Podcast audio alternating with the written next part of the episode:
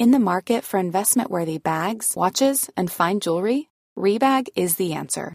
Rebag is a luxury resale platform where each piece is carefully inspected by experts to ensure quality and authenticity. Use Rebag to buy and sell finds from the world's top brands, including Louis Vuitton, Chanel, and Cartier. Head to Rebag.com and get up to 15% off your first purchase as a member with code REBAGNEW. Shop today at Rebag.com. That's R E B A G.com. And use promo code REBAGNEW for up to 15% off your first purchase as a member.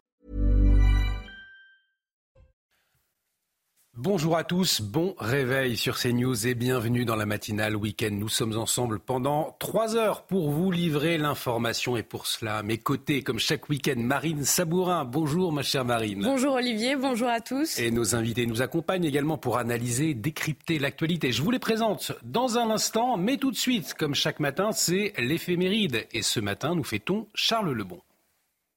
Détendez-vous devant votre programme avec Stressless, des fauteuils, des canapés et des chaises au design norvégien et au confort unique.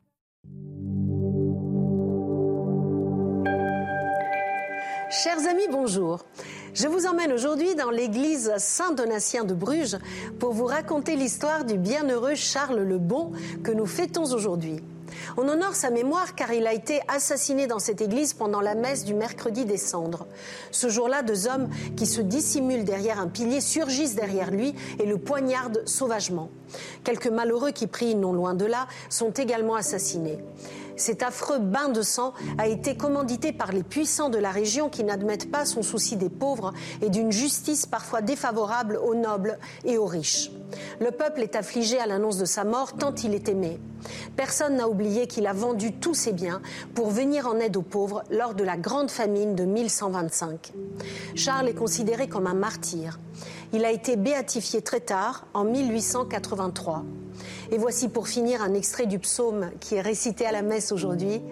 Bénis le Seigneur, ô mon âme, n'oublie aucun de ses bienfaits. C'est tout pour aujourd'hui. À demain, chers amis. Ciao. Détendez-vous, confortablement installé. C'était votre programme avec les fauteuils et canapés stressless. Et pour vous accompagner ce matin jusqu'à 9h pour décrypter, commenter l'actualité, débattre également, nous accueillons Michel Taub. Bonjour Michel. Bonjour Olivier. Fondateur d'Opinion Internationale. Mathieu Hoc est également avec nous. Bonjour mon cher Mathieu. Bonjour Olivier. Secrétaire général Le Millénaire. Harold Iman est également avec nous pour parler actualité internationale, spécialiste des questions internationales pour CNews. Bonjour mon cher Harold. Bonjour. Alors dans un instant, nous allons revenir hein, sur le Salon de l'Agriculture. Il touche à sa fin. Quel bilan On en parle tout de suite, mais avant, et c'est important, la météo avec Loïc Roosevelt. La météo avec Groupe Verlaine. Installateur de panneaux photovoltaïques garantie à vie avec contrat de maintenance. Groupe Verlaine, le climat de confiance. Bonjour mon cher Loïc, alors pas vraiment de surprise ce matin, un week-end hivernal. Hein oui, bonjour Olivier, bonjour à tous. Un week-end ou une fin de vacances d'hiver perturbée, effectivement. Ce matin, des pluies prévues de la façade atlantique jusqu'à la région parisienne, mais quelques éclaircies matinales du côté de la Manche ou encore de la mer du Nord, de la Belgique ou encore des reliefs de l'Est jusqu'à la Méditerranée. Déjà de la neige sur la chaîne pyrénéenne. Pour votre samedi après-midi, pas de grands changements, si ce n'est que la perturbation va gagner un peu de terrain. Les pluies seront soutenues localement. La neige va tomber sur les massifs de la moitié sud. Un épisode zone neigeux est prévu en pleine, par exemple sur la région Rhône-Alpes, mais dans la nuit prochaine, des éclaircies tout de même, par exemple à l'arrière sur la Bretagne, et un vent de secteur sud modéré à fort un peu partout. Alors comme hier matin. D'abord, les températures minimales seront faiblement positives. 2 degrés seulement dans Grenoble, 6 pour Paris. Et au meilleur du jour, les valeurs seront quasi stationnaires par rapport à hier après-midi. Maxi comprise entre 9 et 19 degrés. 9 par exemple à Brest, mais 10 degrés de plus à Perpignan dans l'extrême sud. Bon week-end, bon réveil. Chaud l'été, froid l'hiver, c'était la météo avec Groupe Verlaine. Isolation thermique par l'extérieur avec aide de l'État. Groupeverlaine.com nous sommes le samedi de mars, il est tout juste 6 heures. Bienvenue si vous nous rejoignez sur CNews à la une de l'actualité ce matin. Alors que le saglon de l'agriculture se termine demain, la colère et la déception perdurent dans le monde paysan. Ces dernières heures, les agriculteurs continuent de se mobiliser pour dénoncer un manque d'action concrète et le refus de repenser le marché. On le verra. Dans ce contexte, des mairies se mobilisent pour sauver l'agriculture locale en rachetant des fermes pour les confier à des exploitants. Reportage dans le Morbihan où l'activité agricole est primordiale dans le tissu social.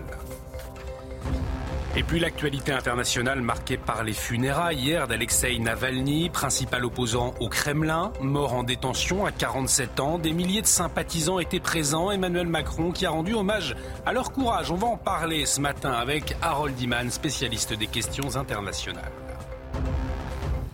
Et donc plus que deux jours si vous souhaitez vous rendre au salon de l'agriculture, le salon qui ferme donc ses portes demain. Alors c'est vrai que l'heure est au bilan. Déjà aujourd'hui un marine pour les agriculteurs et un bilan plutôt, vous diriez? Décevant pour ces euh, agriculteurs. Selon euh, ces paysans, les négociations avec le gouvernement sont un échec. Pour eux, il faudrait totalement repenser euh, le marché. Antoine Estève a rencontré l'un d'eux pour CNews. Regardez.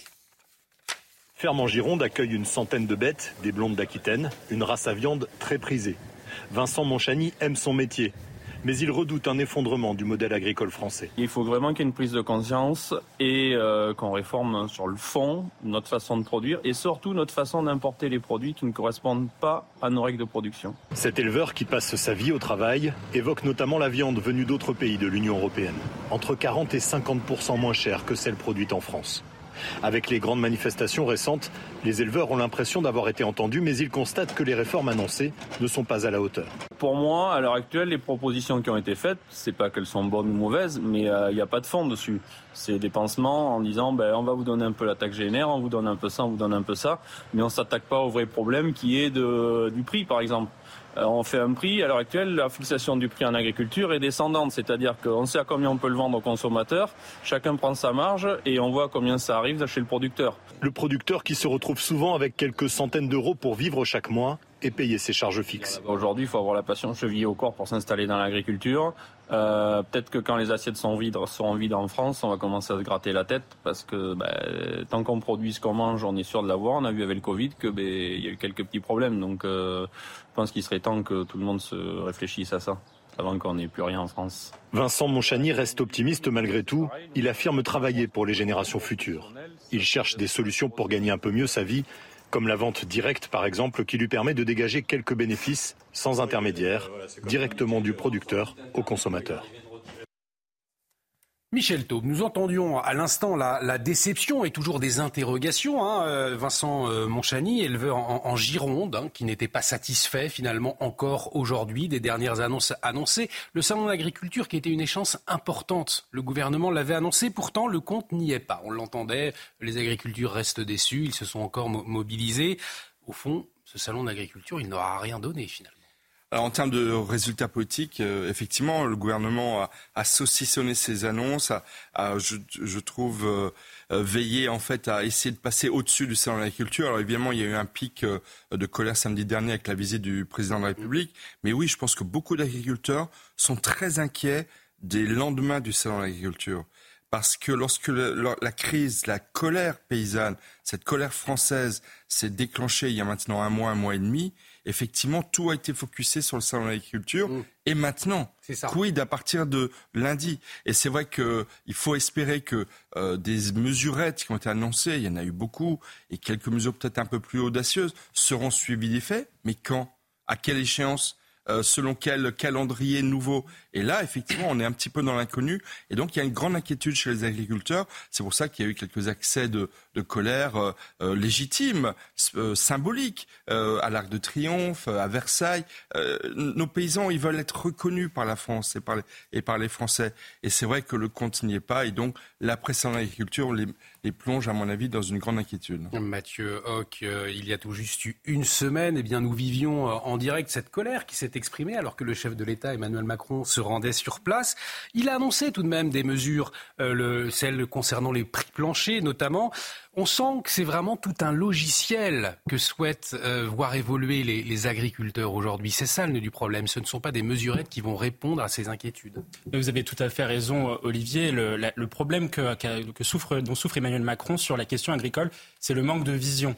Ce que disent les agriculteurs, c'est la chose la plus simple suivante. C'est on veut un modèle justement productif agricole pour dégager des revenus, pour pouvoir justement euh, vivre dignement de notre travail, parce que si l'on produit plus de biens agricoles, eh bien on va forcément davantage avoir de revenus et donc on va forcément mieux vivre. Et la question, le problème que posent les agriculteurs, c'est la question du revenu et donc de la dignité au travail. Ça, c'est le premier élément. Sauf que Emmanuel Macron, dans tout ce qu'il a proposé aujourd'hui, les prix planchers, des avances de trésorerie, quelques sujets sur les normes environnementales et euh, sanitaires sur les produits agricoles, ne répond pas, ne va pas dans le sens d'augmenter la production. mais c'est même pire, c'est même le contraire. Les prix planchers, ça va induire un nivellement par le bas des revenus, puisque forcément les prix planchers vont devenir des prix plafonds, parce que quand vous avez un mécanisme de prix qui est fixé comme cela, où l'État dit c'est euh, tel prix plancher, on n'ira pas en dessous, les euh, différents partenaires du monde agricole, donc la grande distribution, etc., vont s'aligner sur le prix le plus bas. Et donc en fait, là, ce qu'organise Emmanuel Macron aujourd'hui, en réalité, c'est la ruine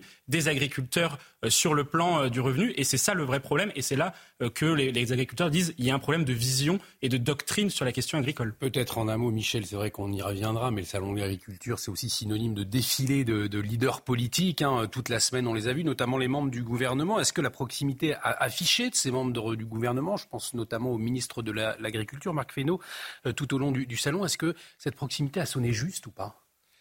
Non, mais on peut, on peut s'interroger et, critiquer le défilé de tous les politiques, euh, du gouvernement, euh, des oppositions.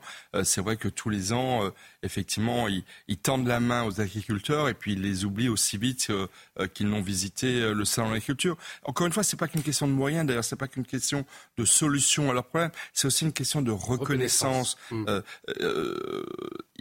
Les, les paysans français ont besoin d'être aimés par les Français. Et ils veulent des preuves de, cet amour. Alors, ça se manifeste déjà au sein de l'agriculture. Et moi, j'aimerais quand même dire, le sein de l'agriculture, malgré euh, le défilé des politiques, ça a été aussi la fête. C'est aussi la fête des paysans. C'est aussi la fête de l'agriculture française. C'est le plus grand événement mondial sur l'agriculture et, c'est de la fierté française. Et donc moi j'espère que demain, lorsqu'on connaîtra les résultats sur l'affluence du salon de l'agriculture, euh, bah, ça aura été pour les 60 ans du salon de l'agriculture.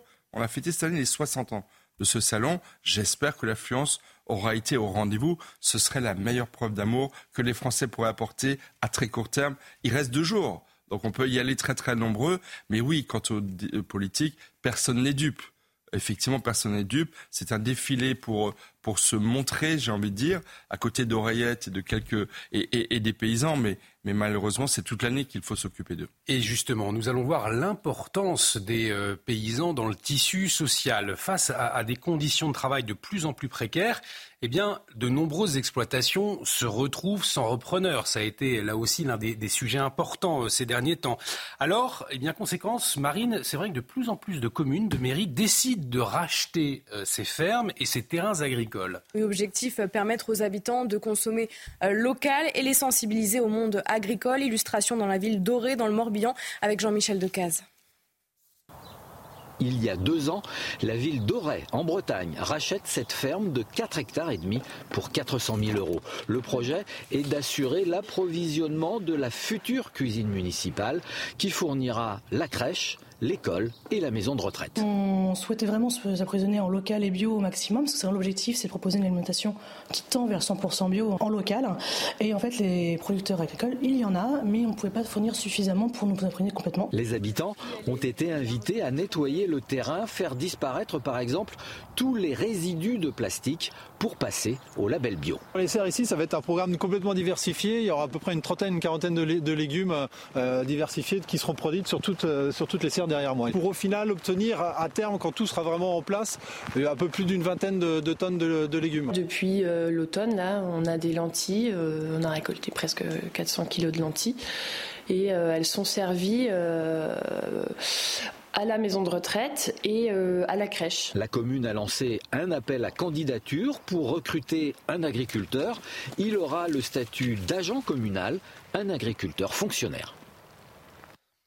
Alors, les achats de terres agricoles par les collectivités, Mathieu, ont bondi de 61% en 2022. On voit aussi hein, l'importance de ces exploitations dans le tissu local. C'est ce que révèlent également ces rachats par les mairies. C'est l'un des problèmes notamment qui est soulevé par la PAC. Notamment. La, PAC, c'est un, certain nombre de, subventions liées euh, la, aux exploitations agricoles pour soutenir le, le, modèle économique des, exploitations, agricoles. En revanche, ce que l'on observe, c'est que la France utilise moins les ressources de la PAC parce qu'on dit y a aussi des ressources de la PAC qui doivent être allouées justement à, à, la, à la, ruralité d'un point de vue plus global pour que justement les agriculteurs soient dans, dans des meilleurs territoires, dans des territoires qui soient plus dynamiques. Or aujourd'hui, ce que l'on voit, c'est que la France sous-utilise l'argent de la PAC pour pouvoir justement inclure les agriculteurs davantage dans la, France de la ruralité. Et c'est pour ça que les agriculteurs aussi sont en colère en France particulièrement parce que en France, vous avez un problème qui est euh, essentiel, c'est que les, exploitants agricoles, le monde de la ruralité est complètement délaissé par les pouvoirs publics. On a par exemple une politique du territoire qui est complètement néfaste. On a un premier problème à cause de la métropolisation. On a mis énormément d'argent, on a gaspillé beaucoup d'argent sur la politique de la ville, notamment dans les quartiers, euh, les quartiers populaires, les, zones dites sensibles. Et en revanche, on a délaissé la France des périphériques, ça c'est les Gilets jaunes qui nous l'ont démontré, et on a délaissé la France de la ruralité, la France du regretté euh, Jean-Pierre Pernaud notamment, la France des territoires, elle a été délaissée par l'argent de l'État. Et une France délaissée, Michel Taube, conséquence, eh bien, la transmission des fermes aujourd'hui eh bien, devient un enjeu majeur hein, pour faire perdurer le secteur agricole. Mais c'est un tsunami qui se prépare, c'est un tsunami. Et on va avoir en France un, désert rural. Euh, on estime, il y, a, euh, il y a 60 ans, lorsqu'il y a eu le premier salon de l'agriculture, il y avait plus d'un million et demi d'exploitations agricoles. Aujourd'hui, il y en a près de 400 000.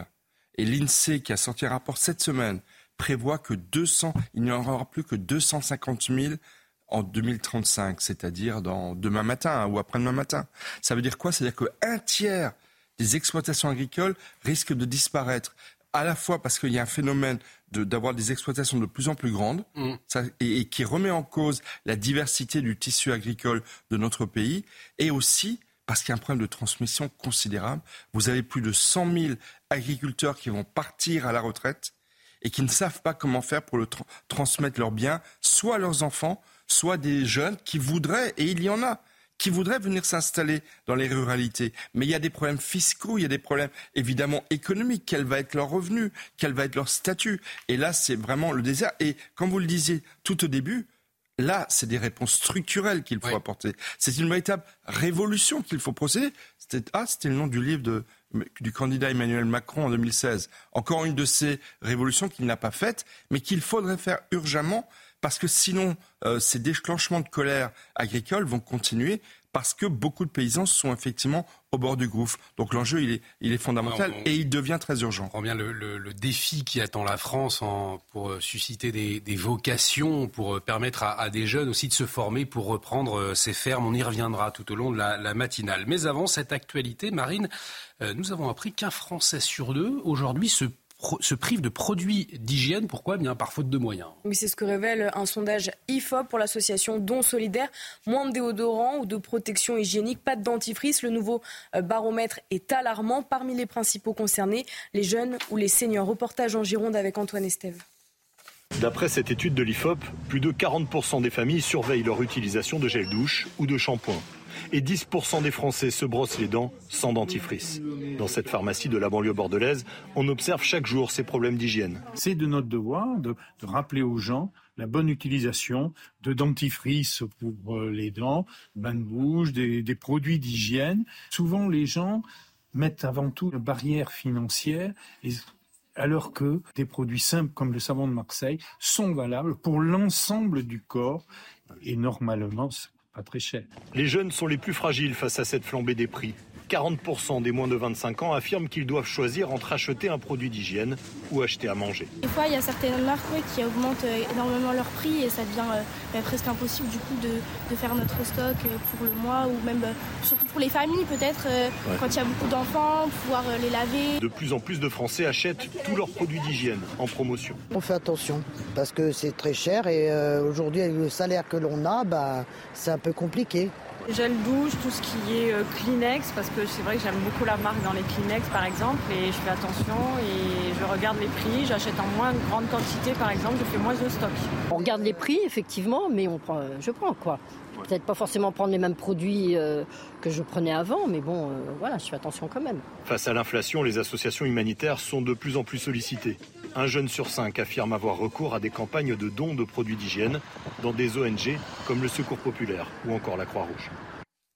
Dans un instant, le rappel des titres, mais peut-être, Michel Taubu, une réaction. Vous vouliez réagir euh, On peut le rappeler, hein, lessive, dentifrice, shampoing. Depuis hier, les méga promotions sur les produits d'hygiène euh, là aussi, c'est le contexte qui est important. Eh bien, c'est terminé, ce qui ne risque pas d'arranger les choses. Effectivement, et quand j'ai appris ça, moi, ça m'a mis en colère. Je me suis dit, mais non, il faut d'abord permettre aux paysans d'avoir un prix plancher minimal pour vendre à la distribution aux industriels leurs produits et leur permettre ensuite à ces industriels et à, la distribution de faire des prix comme ils le veulent pour pouvoir permettre à ceux qui n'ont pas les moyens de se payer les produits. Mais en fait, il y a une paupérisation de toute la société. Et on le voit sur les produits d'hygiène, on le voit sur l'explosion du nombre de boutiques de seconde main, de brocantes, de friperies, euh, parce que beaucoup de Français ne peuvent plus s'acheter des vêtements neufs. Donc il y a une propagation générale de la société et qui est effectivement due à cette hyperinflation qui a explosé l'année dernière et qui ne baissera pas, maintenant tout le monde le sait, elle ne baissera pas. Les prix devenus très élevés ne vont pas baisser, à part quelques-uns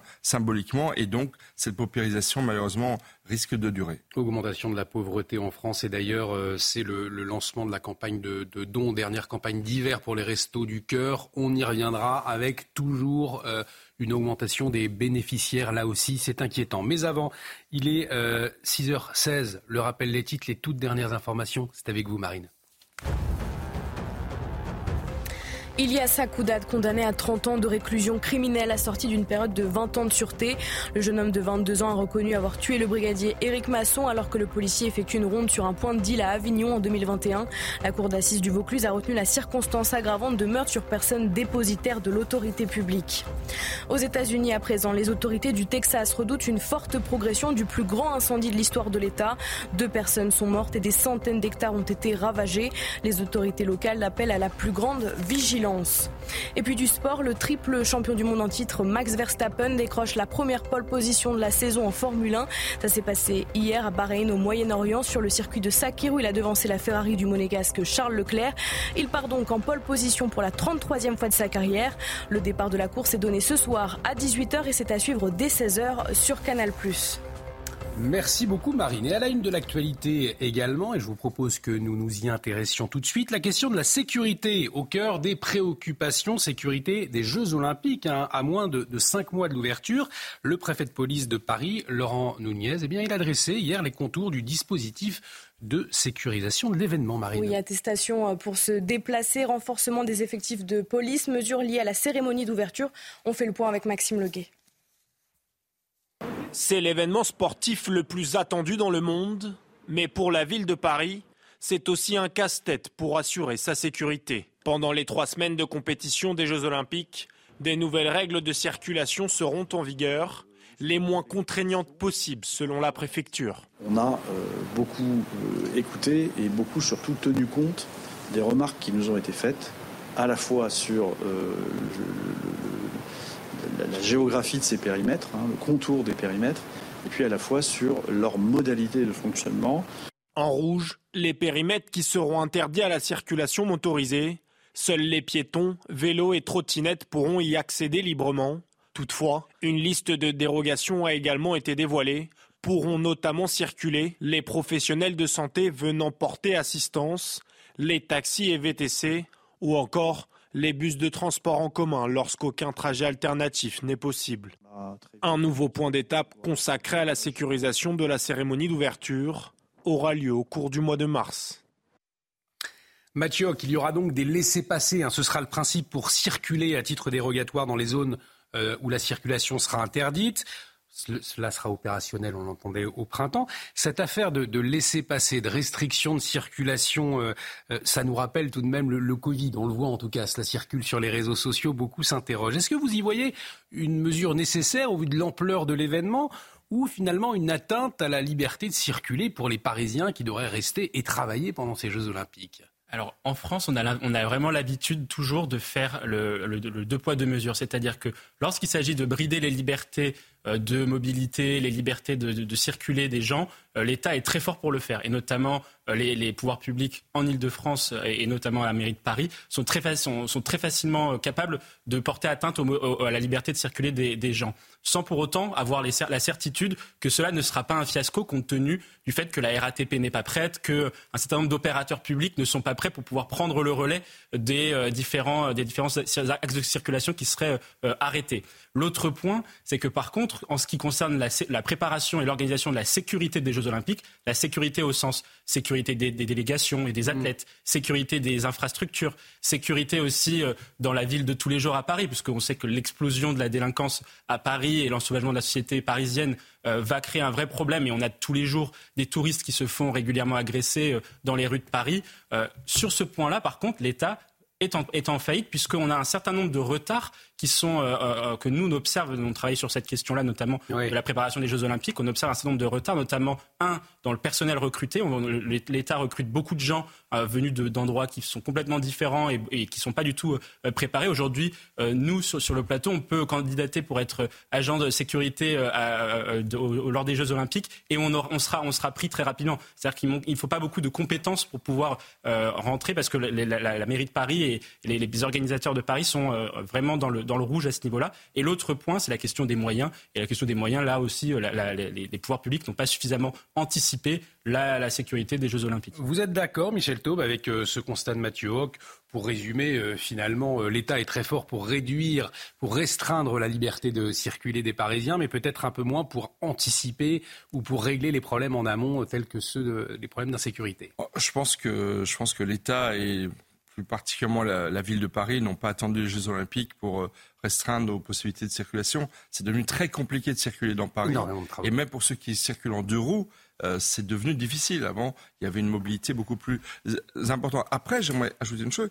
Il n'y a pas que Paris qui est concerné par les Jeux Olympiques. Beaucoup de sites se trouvent en Seine-Saint-Denis qui est quand même le département le mieux servi euh, par l'attribution des Jeux Olympiques. Et je pense qu'il risque d'y avoir des problèmes aussi de violence et de délinquance dans ce département. Et puis il y a d'autres villes, il y a Lille, Saint-Quentin-en-Yvelines, il y a le Marseille, où là aussi il va y avoir des, conditions de sécurité et des, des, entraves à la circulation au nom de l'événement qui risquent de, de poser des problèmes. Donc voilà, il faut anticiper, mais c'est vrai qu'il y a cette mauvaise habitude française de vouloir trop trop régenter. Et puis enfin, euh, pour revenir à Paris, beaucoup de Parisiens préparent déjà euh, leur départ euh, en vacances ou, de s'éloigner de la capitale mm. parce qu'ils se disent que Paris sera très très difficile à, fréquenter. Et notamment, on en parle très peu parce que les Jeux olympiques, c'est fin juillet, début août, mais il y a aussi les Jeux paralympiques. Et là, les Jeux paralympiques tombent au moment de la rentrée scolaire.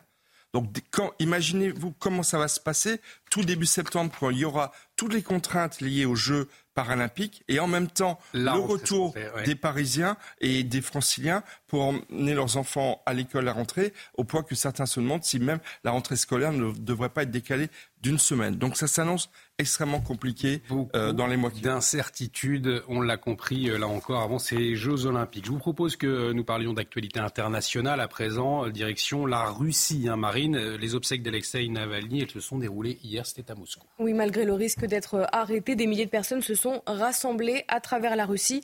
Dans la journée, les forces de l'ordre ont procédé à au moins 128 interpellations. Alors Harold Iman, spécialiste des questions internationales, est justement avec nous pour revenir sur cet événement. Est-ce que cela marque au fond un, sursaut de l'opposition à Vladimir Poutine Est-ce qu'on peut le voir comme ça? Oui, on peut voir ça comme un, sursaut de ce qui reste de l'opposition parce qu'elle est euh, quasiment illégale.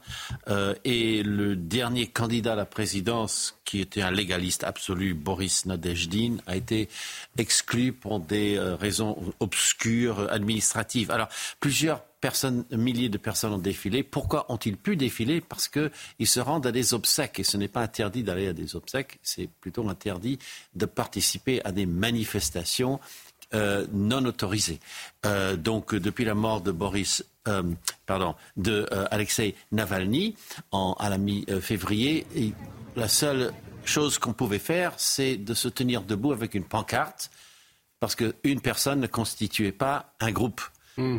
Donc voilà la chose légale. Et dans le reste du pays, on peut déposer des gerbes au monument aux morts de la Grande Guerre patriotique, la Deuxième Guerre mondiale. Donc les gens ont fait ça. D'accord. Donc les, arrestations, au final, ont été très peu nombreuses, hein, 130 environ, pour euh, peut-être plusieurs milliers, on imagine 10 000 personnes. Et il a été donc exposé euh, dans une église euh, du quartier où il a grandi, Marino, à Moscou, euh, l'église de l'Ico Notre-Dame Montchagrin. et c'était la seule église qui acceptait hein, dans tout Moscou. Il y avait des refus, des refus, des refus. Et il a été enseveli. Et avec sa disparition, eh bien, il n'y a plus vraiment de grandes figures qui restent. Et c'est son épouse, Yulia, qui va euh, continuer à porter le flambeau depuis l'extérieur et elle est extrêmement euh, entendue et elle est vraiment décisive. L'ennemi numéro un, c'est euh, Vladimir Poutine. Merci beaucoup, Harold. Et en tout cas, la guerre en Ukraine au cœur de l'actualité, puisqu'Emmanuel Macron réunira les chefs de parti. Ce sera jeudi prochain, d'ailleurs, justement, euh, à propos de cette guerre en Ukraine. On va marquer une très courte pause, mais restez avec nous, puisque dans un instant, euh, vous allez entendre ce témoignage euh, édifiant, ce témoignage courageux hein, d'une femme, une femme qui s'est fait agresser. Elle raconte son calvaire. C'est tout de suite sur CNews.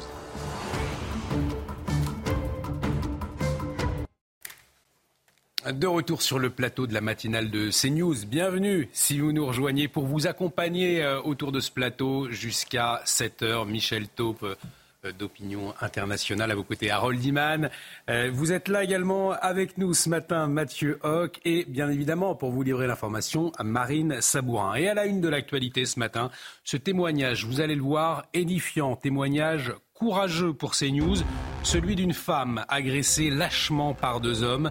Il voulait voler sa voiture, des violences devenues tristement quotidiennes, comme le révèlent les derniers chiffres du ministère de l'Intérieur. Le meurtrier du policier Éric Masson, condamné à 30 ans de réclusion criminelle, la perpétuité avait été requise par l'avocat général, mais une peine sévère qui semble bien accueillie par les forces de l'ordre, mais aussi par la défense. La dignité du père d'Éric Masson également marquante après l'annonce du verdict. Et puis ce week-end, c'est la grande collecte de fin d'hiver des Restos du Cœur. Objectif 9000 tonnes de dons de nourriture et de produits d'hygiène alors que le nombre de bénéficiaires ne cesse d'augmenter. Reportage à suivre près de Toulouse. Et on démarre donc avec ce témoignage, témoignage courageux après cette terrible agression. Cela s'est passé à Ivry-Courcouronne dans l'Essonne le 13 février dernier. Corinne, elle a été rouée de coups par deux individus à la sortie d'une pharmacie marine, ces hommes masqués euh, qui tentaient de lui voler sa voiture. Hein. ils ont fini euh, par prendre la fuite. Corinne est évidemment sous le choc. Elle a accepté de témoigner à visage découvert au micro de Fabrice Elsner. Le récit est signé Charles Pousseau. Il est 19h30 quand Corinne termine sa journée plus tôt que d'habitude. En arrivant à sa voiture, elle décide de prendre le temps de se détendre avec de la musique. C'est à ce moment que deux hommes l'agressent et tentent de lui voler sa voiture. Il ouvre la portière passager et s'assoit à l'intérieur de la voiture. Et euh, donc là, il m'attrape pour me, coucher en fait. ils sont masqués, hein, euh, ils ont un, bonnet, ils ont des gants en latex. Je me dis, euh, j'ai 48 ans, j'ai, en fait, je n'ai, j'ai que travaillé pour avoir ma voiture, mon portable, mon sac à main. Et ils vont tout prendre en quelques secondes, quelques minutes. Les deux hommes décident finalement de prendre la fuite, laissant la voiture derrière eux. Corinne s'en sort avec plusieurs coups au visage. On tapé sur tout le côté droit, donc euh, j'avais euh, sur la tête, euh, tout, le, tout côté, une blessure dans la bouche. Un peu plus de deux semaines après l'agression, Corinne garde des séquelles psychologiques. Je suis stressée, je suis jamais seule en fait. Moi j'adore les fenêtres ouvertes, les portes ouvertes, tout ça. À la maison, euh, tout est fermé. Je, guette toute la journée la porte euh, quand je suis à la pharmacie. Voilà, une casquette, une capuche. Ce n'est pas la première fois que ce quartier connaît ce genre d'agression. Corinne s'est déjà fait casser sa porte l'année dernière et une autre commerçante s'est aussi fait agresser. Nous entendions ce témoignage courageux euh, de Corinne, Michel Taube, qui euh, témoigne à visage découvert après cette terrible agression. Une terrible agression, on l'entendait, avec des, conséquences psychologiques. Elle est encore, bien évidemment, euh, très heurtée. Et c'est vrai que lorsque nous ouvrons la presse quotidienne régionale, eh bien, c'est tous les jours que des faits similaires sont relayés. On va le voir avant de vous entendre avec ces chiffres qui vont s'afficher à l'écran, ces derniers chiffres du ministère de l'Intérieur. Regardez, c'est presque une victime d'agression toutes les minutes. Euh, comment finalement, Michel, face à, ces chiffres, ne pas tomber dans la, dans la, dans la fatalité Comment ne pas s'habituer à ces agressions quotidiennes? Et, le bilan est, est très mauvais, notamment quand on regarde par rapport à 2017, c'est l'arrivée au pouvoir d'Emmanuel Macron. Ouais. On assiste à plus 63% de, de coups et blessures volontaires. En plus, dans les. Vous faites le les lien, pardonnez-moi, je vous coupe, entre l'arrivée au pouvoir d'Emmanuel Macron et. et- et Alors, pas, cette- pas tout à fait, Ouais. parce qu'il faut reconnaître que les moyens de la police et de la justice ont été renforcés depuis qu'Emmanuel Macron est arrivé au pouvoir. Mais en même temps, au niveau du discours, au niveau de l'affirmation de la nécessaire, du nécessaire respect de l'autorité, euh, l'autorité d'une femme, l'autorité d'une personne âgée, l'autorité d'un parent, d'un policier, d'un pompier, d'un pharmacien, et la liste pourrait être très longue. Alors là, effectivement, euh, c'est un raté. Dans le logiciel macronien, euh, la sécurité, la sûreté n'a- a- a- est loin d'avoir été au, au premier plan. Donc oui, effectivement, c'est un, un semi-échec. Après, euh, après la réalité, ce qui est le plus inquiétant, c'est qu'en plus, dans les faits de délinquance et de violence, c'est les attaques aux personnes qui ont le plus augmenté. Et moi, ce qui me m'étonne le plus, c'est que dans cet ensauvagement de la société qui touche tout le pays et qui ne se cantonne plus à certains per- territoires dits perdus de la République, c'est qu'en fait, c'est les personnes auxquelles on s'en prend plus que les biens. Et ça, je trouve ça extrêmement inquiétant et le signe, effectivement, d'une société qui perd ses repères, qui perd le respect de, de l'autre et, et- et une société qui est surtout au niveau de, des jeunes. Euh, moi, je parle souvent non pas de territoire perdu de la République, mais d'une ou deux générations perdues de la République qui effectivement ne respectent plus euh, autrui et encore moins l'autorité de, l'État et qui effectivement explique en profondeur cette augmentation des violences. Mathieu, des personnes euh, victimes d'agressions quotidiennement, les chiffres parlent d'eux-mêmes. Euh, on le sait, il est impossible de mettre un policier à, à- à chaque coin de rue. Alors comment faire face à cette montée euh, terrible de la délinquance aujourd'hui? Euh, il faut d'abord se dire que l'insécurité, ce n'est pas qu'une question de moyens, justement. Euh, les moyens, ça, c'est intéressant dans le débat, mais c'est pas, c'est pas là le sujet. Le sujet, quand on regarde l'historique de l'insécurité en France et dans toutes les sociétés occidentales, c'est la perte du sacré et la perte de la figure d'autorité. C'est ce que Marcel Gauchet appelle le désenchantement du monde. À partir du moment où, en mai 68, on casse la figure du général de Gaulle et qu'on casse la figure d'autorité, et ensuite, après, toute la société euh, française se désagrège, mais sur le même modèle que les autres sociétés euh, occidentales. Euh, or, on voit que dans d'autres pays, ce n'est pas le cas. Des pays comme, évidemment, les pays du Sud global notamment, arrivent à mieux contrôler leur sécurité. Et lorsqu'ils font leur discours, ils disent l'Europe et les États-Unis sont des pays qui sont euh, laxistes en termes de, de lutte contre l'insécurité. Donc quand on prend ces phénomènes-là, ensuite vous ajoutez à cela une société euh, occidentale qui est moins homogène de par l'immigration massive qu'il y a eu depuis les années 60 en France ou dans d'autres pays européens depuis les années 80, je pense notamment à l'Italie euh, par exemple ou à l'Espagne on a, on a ce double phénomène. Et donc, en fait, le logiciel macroniste, aujourd'hui, est-ce qu'il répond réellement? C'est pour ça que vous posez la question à Michel en 2017.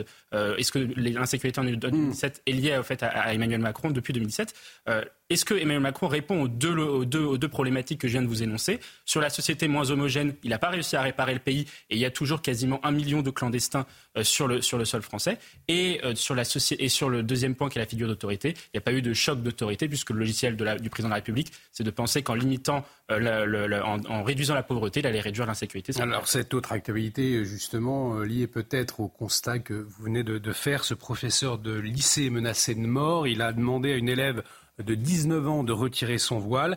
Euh, cela s'est passé au lycée Maurice Ravel, c'est à Paris, dans le 20e arrondissement, Marine. Oui, depuis mercredi, jour de l'incident, des appels à la destruction de l'établissement sont également relayés sur les réseaux sociaux. Deux plaintes ont été euh, déposées, une enquête a été ouverte. Aminata Demphal et Godéric B. Les faits se sont déroulés ce mercredi dans un établissement du 20e arrondissement de Paris. Le proviseur du lycée Maurice Ravel a été menacé de mort sur les réseaux sociaux après un incident avec une élève de BTS. L'étudiante âgée de 19 ans aurait mis son voile dans la cour du bâtiment et a refusé de le retirer malgré les injonctions du personnel. Averti, le proviseur est arrivé en soutien pour réitérer la demande auprès de la jeune femme. Face à son refus, le chef d'établissement a été contraint de l'escorter vers la sortie. Se plaignant de violence de la part du proviseur, l'étudiante a déposé plainte. Aucun jour d'ITT ne lui a été délivré après plusieurs examens complémentaires. Le rectorat a réagi via un communiqué. L'incident portant atteinte aux valeurs de la République a été repris et détourné sur les réseaux sociaux, générant des propos diffamatoires et des menaces. La cellule Valeurs de la République est mobilisée pour accompagner les équipes pédagogiques et rétablir la réalité des faits. En plus des menaces de mort envers le proviseur, des menaces de destruction de l'établissement circulent également sur les réseaux sociaux. La ministre de l'Éducation nationale Nicole Belloubet apporte son soutien et condamne. Nous ne laisserons rien passer. Dès la connaissance des faits, j'ai mobilisé les services pour garantir la sécurité du proviseur et saisi le procureur. Face à la colère d'une majeure partie des élèves, les cours ont été suspendus pour la journée. Alors le voile a beau avoir été interdit à l'école en 2004, Michel Taube, on peut aussi ajouter Gabriel Attal avait annoncé l'interdiction du port de l'abaya dans les établissements scolaires. Sa fermeté avait été saluée euh, d'ailleurs à ce moment-là, mais on le voit, le sujet est toujours loin d'être clos. Effectivement, et puis là, il y a une réaffirmation très forte qui est nécessaire de, du respect de la laïcité. Enfin, c'est un des pays, un des piliers de notre société, c'est la discrétion et la neutralité dans l'espace public, à commencer par l'école de toute manifestation religieuse. Moi, je pense qu'il faut que la ministre aille euh, dans ce lycée euh, Ravel qu'elle se déplace. Il faut qu'elle se déplace. Qu'elle aille au contact. Euh, parce qu'effectivement, manifestement, il y a des attaques euh, sur cet établissement. Et donc, il ne suffit pas de mobiliser les services administratifs, euh, d'apporter une protection juridique pour, pour, pour, le, pour le, l'établissement. Non, il faut qu'il y ait une protection publique, politique. L'enjeu, il est politique. Et donc, effectivement, le, le, respect de cette neutralité dans l'établissement scolaire est indispensable, et que ce soit à Paris, en Seine-Saint-Denis et partout en France. Et on voit que cette neutralité dans les établissements scolaires, elle n'est pas encore comprise aujourd'hui, Mathieu C'est ce que ça révèle aussi, cette affaire, avec cette jeune fille qui a d'ailleurs porté plainte, on le rappelle? Ben, en effet, le, ce que l'on voit dans les différents sondages qualitatifs liés à la population euh, musulmane en France, c'est que les jeunes euh, donc la génération 20, les 18, 24, 25 ans, sont beaucoup plus euh, marqués par les phénomènes d'entrisme liés à, leur, à, la religion islamique que leurs aînés, notamment le fameux sondage où 75% des, jeunes de confession musulmane euh, mettent davantage les lois de l'islam devant les lois euh, de la République, contre seulement 35% pour euh, les plus seniors. Donc c'est un vrai problème aujourd'hui qu'on a sur ce, sujet-là, d'autant plus que sur la question du voile, les, jeunes aujourd'hui sont aussi marqués par ce qui se passe ailleurs. Et notamment, ils prennent toujours cet exemple de comparaison avec les pays anglo-saxons, où les pays anglo-saxons, que ce soit l'Angleterre, les États-Unis, etc., sont plus tolérants, sont plus libéraux sur ces sujets-là, mais sans sans, comprendre que notre modèle laïque et unitaire français ne peut pas, faire, ne peut pas faire Juste en, un, juste en un mot pour conclure, est-ce que vous êtes d'accord avec Michel Taube La nouvelle ministre de l'Éducation nationale doit-elle, selon vous, se rendre sur place? Ah, Je pense qu'elle doit, se, elle doit se rendre sur place, mais moi je pense qu'aujourd'hui, elle, elle, en tout cas, cette ministre-là, n'a pas euh, suffisamment ne s'est pas suffisamment démarquée sur les sujets euh, liés euh, à l'entrisme islamique à l'école pour être véritablement crédible sur cette question. Et on observera donc si euh, la ministre de l'Éducation nationale va plus loin euh, qu'un euh, tweet sur les réseaux sociaux. vous le savez, le salon de l'agriculture, eh bien, il touche à sa fin ce week-end. 1400 éleveurs, 1000 exploitants, 4000 animaux se sont donc déplacés pour l'occasion, un événement particulièrement attendu. Hein par les, les, paysans et les 60 000 visiteurs quotidiens, Marine. Oui, mais cette année, euh, le salon s'est déroulé dans un climat tendu. On va rejoindre tout de suite Solène Boulan et Pierre-François Altermat. Solène, vous êtes avec un agriculteur. Quel bilan dresse-t-il du salon? Bonjour Marine, oui effectivement on est avec euh, Valentin. Bonjour Valentin, merci d'être avec nous. Vous êtes donc euh, éleveur laitier euh, dans, le Maine-et-Loire. On voit cette vache roquette qui vous a accompagné sur ce salon. quel premier bilan est-ce que vous vous dressez de ce salon de l'agriculture? Comment ça s'est passé pour vous? Eh ben, nous, bah, moi je suis arrivé donc, mercredi soir, donc milieu de salon. J'ai remplacé mon patron qui était en début de salon. Pour moi, pour l'instant, ça se passe très très bien. On est, on est une bonne équipe dans la race cimentale. On est, on est 4-5 jeunes, euh, on est plutôt dynamique, donc euh, on sait très bien faire la fête comme tout le monde, mais on n'est pas à l'ennui quoi. Alors vous, vous êtes arrivé euh, mercredi, donc c'est ce que vous nous expliquez, parce que vous êtes deux sur l'exploitation. Il y a donc vous, vous êtes salarié, il y a votre patron. Euh, ça a permis de faire tourner l'exploitation, de venir euh, l'un après l'autre Oui, c'est ça. Ça a permis de pas faire de creux euh, en termes de personnel sur l'exploitation. Étant donné qu'on est en robot de traite, il suffit qu'il y ait un problème. c'est toujours mieux qu'il y ait quelqu'un qui soit sur place pour réparer les. Si on peut le réparer ou intervenir, mais. Puis pour l'alimentation des vaches, on ne peut pas se permettre de faire une ration pour plusieurs jours, parce qu'après, comme on est une ration à base d'ensilage, ensilage donc fermenté. Donc ça risque de chauffer et puis après les vaches peuvent attraper des maladies. Donc c'est pour ça qu'on est obligé de tout alimenter jour par jour. Euh. Justement, vous, enfin, vous, avez suivi ces revendications des agriculteurs voilà, qui parlent aussi d'un métier euh, euh, difficile. On doit toujours être présent sur l'exploitation. Qu'est-ce que vous en avez pensé de, de tout ça? Bah, Moi, j'en pense que c'est bien, il faut dire les choses. Mais pour moi, il ne faut pas aller au-delà. Faut, faut rester dans, le dialogue, il ne faut pas forcément avoir de casse. Pour moi, le dialogue, c'est très important, de toute façon, que ce soit chez nous comme, euh, comme ailleurs. Après, pour moi, il faut qu'on ouvre plus nos portes de, nos exploitations pour qu'on voie ce qu'on fait réellement dans les, exploitations. Qu'on ne fait pas de, maltraitance animale, qu'on fait tout pour, euh, pour bien y arriver avertir aussi le public euh, sur vos métiers qui sont effectivement euh, parfois euh, difficiles mais joyeux, comme ce salon de l'agriculture qui s'achève donc demain. On va vous laisser, Valentin. Merci d'avoir été avec nous. Prochaine étape pour Roquette, donc avant de repartir, la traite, évidemment, la traite matinale. On va vous laisser y aller. Merci d'avoir été avec nous.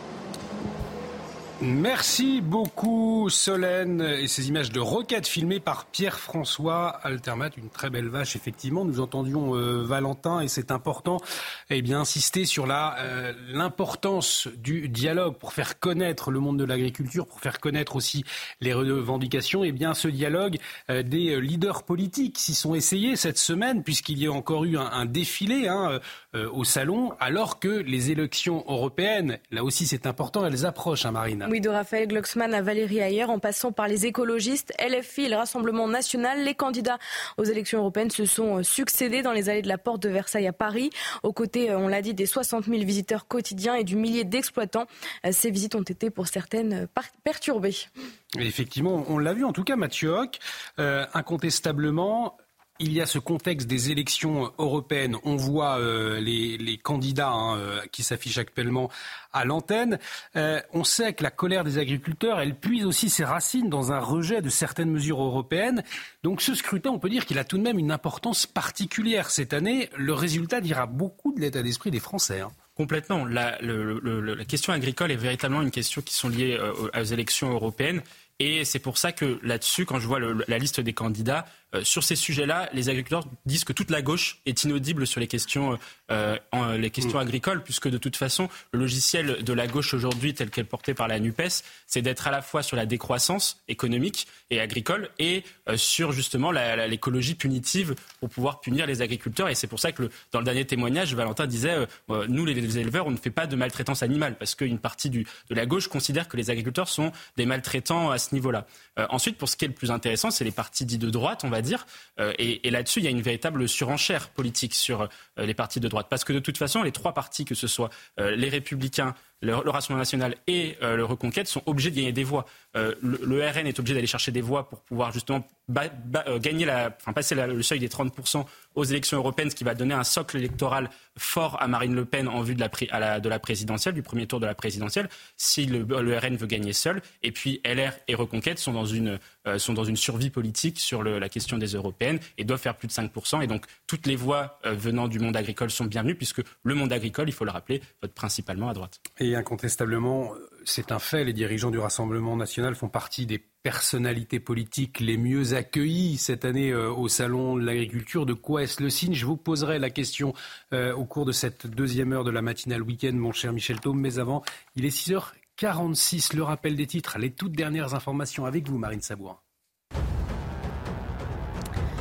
Le géant Lactalis et ses fournisseurs annoncent un accord sur le prix du lait. Il est fixé pour le premier trimestre de l'année à 425 euros pour 1000 litres de lait. C'est 5 euros de plus que la dernière proposition de l'industriel. Les parties saluent chacune cet accord partagé après plusieurs semaines de tension. Cette marche blanche organisée à 10h à Saint-Uriel en Ille-et-Vilaine en hommage à Anthony. Ce père de famille trentenaire a été frappé à mort à coups de batte de baseball le week-end dernier pour avoir klaxonné en pleine nuit devant le terrain de deux frères. Tous les deux ont été interpellés. Ils encourent jusqu'à 30 ans de réclusion criminelle. Et puis le corps d'Alexei Navalny inhumé hier à Moscou. Malgré le risque d'être arrêté, des milliers de Russes se sont réunis pour lui rendre un dernier hommage. Parmi les slogans scandés par la foule, non à la guerre ou encore nous ne pardonnerons rien. 128 personnes ont été interpellées par les forces de l'ordre. Merci beaucoup Marine. À la une également ce matin au volet judiciaire, cette fois 30 ans de réclusion criminelle pour Ilias Akoudad. C'est le principal accusé hein, dans le meurtre du brigadier Éric Masson, euh, brigadier de police. Une peine assortie d'une période de sûreté de 20 ans. Oui, la Cour a bien retenu euh, la circonstance aggravante de meurtre sur personne dépositaire de l'autorité publique. Pour rappel, le 5 mai 2021, Éric Masson avait été tué en plein jour à Avignon alors qu'il effectuait une opération de surveillance d'un point de deal. Noémie Schulz et Laure Para avec le récit de Maxime Leguet. C'était un verdict particulièrement attendu. Après six heures de délibéré et devant un parterre de journalistes, le père d'Éric Masson, ému, salue une décision de justice à la hauteur de l'enjeu. Nous sommes satisfaits, la justice est passée. La qualité de policier intervenant de mon fils a été reconnue. La condamnation nous semble juste. Et voilà. Et quoi qu'il en soit d'aujourd'hui, euh, je reste un père qui a perdu son fils et quelle que soit la condamnation, il ne reviendra jamais. C'est comme ça. Ilias Akoudad, 22 ans, a été condamné ce vendredi à 30 ans de prison par la cour d'assises du Vaucluse, avec une période de sûreté de 20 ans. Les syndicats de police souscrivent à cette décision qui a reconnu l'attaque spécialement portée à l'uniforme. Pour nous, c'est euh, le plus important, c'était la reconnaissance de qualification de meurtre ou tentative de meurtre sur personne dépositaire de l'autorité publique, donc euh, d'un policier. Du côté des avocats de la défense, on approuve également une décision de justice équilibrée, la perpétuité pourtant requise par l'avocat général, n'a pas été prononcée à l'encontre de leurs clients. La Cour d'assises a estimé que, bien évidemment, M. Akouda devait pouvoir encore euh, un jour et au terme de la peine qui a été prononcée, recouvrer la liberté. Durant le procès, l'accusé Elias Akoudad avait reconnu et avoué avoir tué le brigadier Éric Masson. La perpétuité euh, n'a donc pas été prononcée malgré les, réquisitions de l'avocat général, mais une décision visiblement satisfaisante pour toutes les parties. Michel Taube, avant d'avoir votre avis hein, euh, sur, cette peine, ce qui est marquant peut-être, c'est la, dignité de Marc Masson que l'on a vu, le père du policier. Bien entendu, et c'est tout à son honneur. Mais vous savez, dans, ce dossier, il y a eu dans cette affaire tragique, il y a eu beaucoup, beaucoup de dimensions dans les corps euh, policiers. Mm. Euh, véritablement, c'est une onde de choc qui a traversé notre pays. Et, effectivement, cette décision était très, très fortement attendue. Il y avait beaucoup de journalistes parce que justement, il y avait une très grande émotion dans, dans l'ensemble du pays. Et effectivement, c'est pas la perpétuité, la réclusion criminelle à perpétuité. Bon, la peine est quand même lourde. Elle devait l'être parce que s'en prendre à un policier, c'est dramatique. Moi, à chaque fois que je, on parle des, refus d'obtempérer. Alors là, il s'agissait d'autre chose, mais les 25 000 refus d'obtempérer qu'on constate tous les ans en France, c'est 25 000 en danger des policiers. C'est 25 000 moments où ils risquent leur vie. Et donc, tant que l'autorité judiciaire et l'ensemble de la société n'en prendra pas la mesure, on risquera d'avoir ce genre de, de crimes commis. Et nous arrivons au terme de cette première heure de la matinale week-end. Le temps de vous remercier, Mathieu Hoc. Merci d'avoir partagé vos, vos, analyses, votre décryptage de l'actualité ce matin. Je le rappelle, vous êtes secrétaire général Le Millénaire.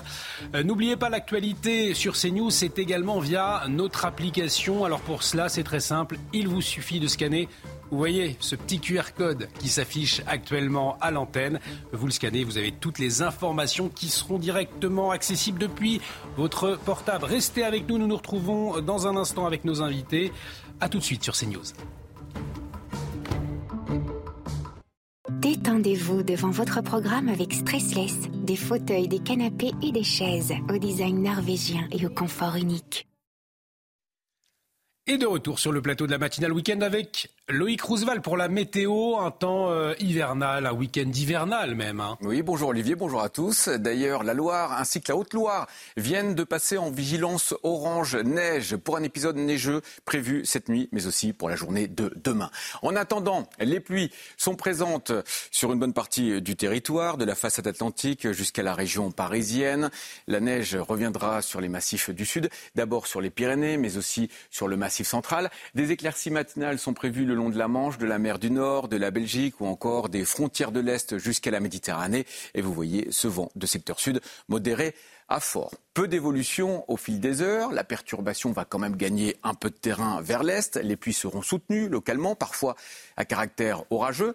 Vous remarquez cette neige sur les massifs de la moitié sud, dans les stations de ski, pour les vacances d'hiver, et toujours ce vent bien présent, mais retour des éclaircies à l'arrière sur une partie de la Normandie, mais aussi en Bretagne. Les températures matinales resteront positives, à l'image d'hier matin. Deux petits degrés seulement dans Grenoble, 6 dans Paris, même température à Bourges et à Tours, des maximales quasi stationnaires par rapport à ce vendredi après-midi, toujours des valeurs localement en dessous des 10 degrés. Ce sera le cas dans le nord-ouest, par exemple 9 à Brest, mais aussi à Tours ou encore à Poitiers. Bon réveil, bonne journée. Détendez-vous, confortablement installé. C'était votre programme avec les fauteuils et canapés stressless. Et de retour sur le plateau de la matinale week-end. Bonjour si vous nous rejoignez. Bon réveil à tous. Nous sommes ensemble jusqu'à 9h pour vous accompagner. À mes côtés, Marine Sabourin, Arnaud Benedetti, politologue, nous a rejoint. Bonjour mon cher Arnaud. Euh, Michel Taub, fondateur d'Opinion Internationale, est toujours avec nous, euh, tout comme Harold Diman, spécialiste des questions internationales. Et à la une de l'actualité ce matin, eh bien, alors que le salon de l'agriculture, vous le savez, se termine demain, la colère et la déception perdurent dans le monde paysan. Ces dernières heures, les agriculteurs continuent de se mobiliser pour dénoncer un manque d'action concrète et le refus de repenser le marché. On le verra. Et dans ce contexte, eh bien, des mairies se mobilisent pour sauver l'agriculture locale en rachetant des fermes pour les confier à des exploitants. Reportage dans le Morbihan où l'activité agricole est primordiale dans le tissu social. Et puis les Français se privent de plus en plus de produits d'hygiène selon une dernière étude, une conséquence directe de la crise économique et une réalité qui pourrait bien avoir des conséquences sur la santé publique, on le verra. Plus que deux jours donc si vous souhaitez vous rendre au salon de l'agriculture, il ferme ses portes demain. Alors eh bien Marine, c'est vrai que l'heure est au bilan hein, pour les agriculteurs, les agriculteurs qui attendaient comme échéance ce salon de l'agriculture. Quel bilan? Eh bien, un bilan euh, plutôt décevant pour euh, les agriculteurs. Euh, selon ces paysans, les négociations avec le gouvernement sont un échec. Pour eux, il faudrait totalement repenser le système de prix. Antoine Estève a rencontré l'un d'entre eux pour CNews. Regardez. Cette ferme en Gironde accueille une centaine de bêtes, des blondes d'Aquitaine, une race à viande très prisée. Vincent Monchani aime son métier, mais il redoute un effondrement du modèle agricole français. Il faut vraiment qu'il y ait une prise de conscience et euh, qu'on réforme sur le fond notre façon de produire et surtout notre façon d'importer les produits qui ne correspondent pas à nos règles de production. Cet éleveur qui passe sa vie au travail évoque notamment la viande venue d'autres pays de l'Union européenne, entre 40 et 50% moins chère que celle produite en France. Avec les grandes manifestations récentes, les éleveurs ont l'impression d'avoir été entendus, mais ils constatent que les réformes annoncées ne sont pas à la hauteur. Pour moi, à l'heure actuelle, les propositions qui ont été faites, c'est pas qu'elles sont bonnes ou mauvaises, mais euh, il n'y a pas de fond dessus. C'est des pansements en disant, ben, on va vous donner un peu la taxe GNR, on vous donne un peu ça, on vous donne un peu ça, mais on s'attaque pas au vrai problème qui est du prix, par exemple. Euh, on fait un prix. À l'heure actuelle, la fixation du prix en agriculture est descendante, c'est-à-dire qu'on sait à combien on peut le vendre aux consommateurs, chacun prend sa marge et on voit combien ça arrive chez le producteur. Le producteur qui se retrouve souvent avec quelques centaines d'euros pour vivre chaque mois et payer ses charges fixes. Aujourd'hui, il faut avoir la passion chevillée au corps pour s'installer dans l'agriculture. Euh, peut-être que quand les assiettes sont vides, seront vides en France, on va commencer à se gratter la tête parce que ben, tant qu'on produit ce qu'on mange, on est sûr de l'avoir. On a vu avec le Covid que ben, il y a eu quelques petits problèmes. Donc, euh, pense qu'il serait temps que tout le monde se réfléchisse à ça avant qu'on n'ait plus rien en France. Vincent Monchani reste optimiste malgré tout. Il affirme travailler pour les générations futures. Il cherche des solutions pour gagner un peu mieux sa vie comme la vente directe par exemple, qui lui permet de dégager quelques bénéfices sans intermédiaire, directement du producteur au consommateur. Arnaud Benedetti, nous entendions donc cet éleveur Vincent Monchani dire euh, effectivement euh, la colère des agriculteurs elle a été entendue, mais euh, au fond ce sont des mesurettes qui ont été prises. Le problème de fond n'a pas été encore abordé. On le sait, les agriculteurs qui comptaient sur le salon de l'agriculture justement pour porter certaines questions. c'est ça le nœud du problème, c'est que le gouvernement ne s'est pas encore attaqué au problème de fond. Bah, le vrai problème des agriculteurs, c'est le coût de production. Aujourd'hui, clairement, cet agriculteur l'a fort bien dit dans son reportage, c'est que ils n'arrivent plus aujourd'hui, si vous voulez, à pouvoir vivre de leur euh, métier parce que tout simplement, euh, ils vendent des produits parfois à perte. Mm. Donc euh, ça, c'est une première difficulté. Ensuite, le deuxième sujet, c'est que si vous voulez, L'exécutif a essayé de répondre à l'urgence de la colère, mais il n'a pas montré qu'il s'attaquait aux problèmes de fond, notamment au problème de la concurrence déloyale qui existe entre euh, l'Europe et, un certain nombre de, de, de, de, grandes zones qui, bien évidemment, produisent dans des conditions qui n'ont strictement rien à voir avec la façon dont les agriculteurs européens et les agriculteurs français produisent. Mais il faut aussi signaler un autre point, c'est que vous avez une concurrence intra-européenne. Parce qu'on parle toujours de la concurrence extra-européenne, mais la concurrence intra-européenne existe dans un certain nombre de filières. Je pense par exemple à la filière arboricole, qui est une filière qui emploie beaucoup de main-d'œuvre étrangère.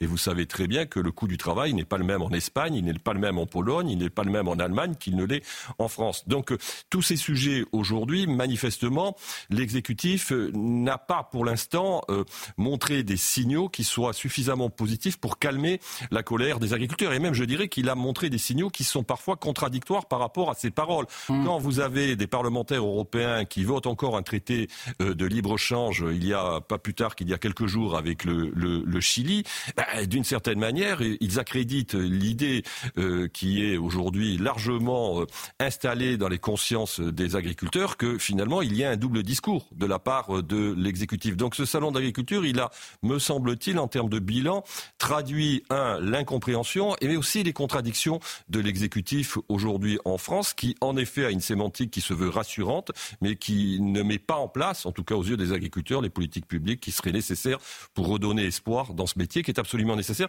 Parce qu'un autre sujet fondamental, et il a été là aussi évoqué par euh, cet agriculteur que vous avez interviewé, c'est que notre souveraineté alimentaire s'effrite s'effiloche. On exporte, euh, on, importe de plus en plus de produits de l'étranger en matière de viande, en matière de légumes, en matière de fruits. Et ça, c'est un vrai sujet, en effet, j'allais dire, d'autonomie et d'indépendance stratégique pour la France. C'est pour ça que des mairies, d'ailleurs, rachètent des, exploitations. On va le voir dans un instant, mais peut-être votre réaction, euh, Michel Taube. Je le disais, le gouvernement avait annoncé Salon de l'agriculture comme un point d'étape important après euh, les, annonces faites par Gabriel Attal. point d'étape, finalement, aujourd'hui, qui n'a pas donné grand-chose. Effectivement, et je pense que beaucoup d'agriculteurs sont très très inquiets des lendemains du salon de l'agriculture. Euh, lorsque cette colère euh, paysanne, euh, cette colère française s'est déclenchée il y a un mois et demi, tout de suite le gouvernement a donné rendez-vous au salon de l'agriculture. Et c'est vrai que quid après? Que va-t-il se passer le lendemain du, salon? Et, effectivement, les organisations euh, agricoles sont très très très inquiètes quant à la suite parce que là le gouvernement va pouvoir effilocher euh, des mesures qu'il a déjà largement saucissonnées et qui effectivement ne répondent pas sur le fond aux problèmes structurels. Moi, j'en citerai que un, euh, la loi Egalim. Il y a déjà eu trois lois Egalim.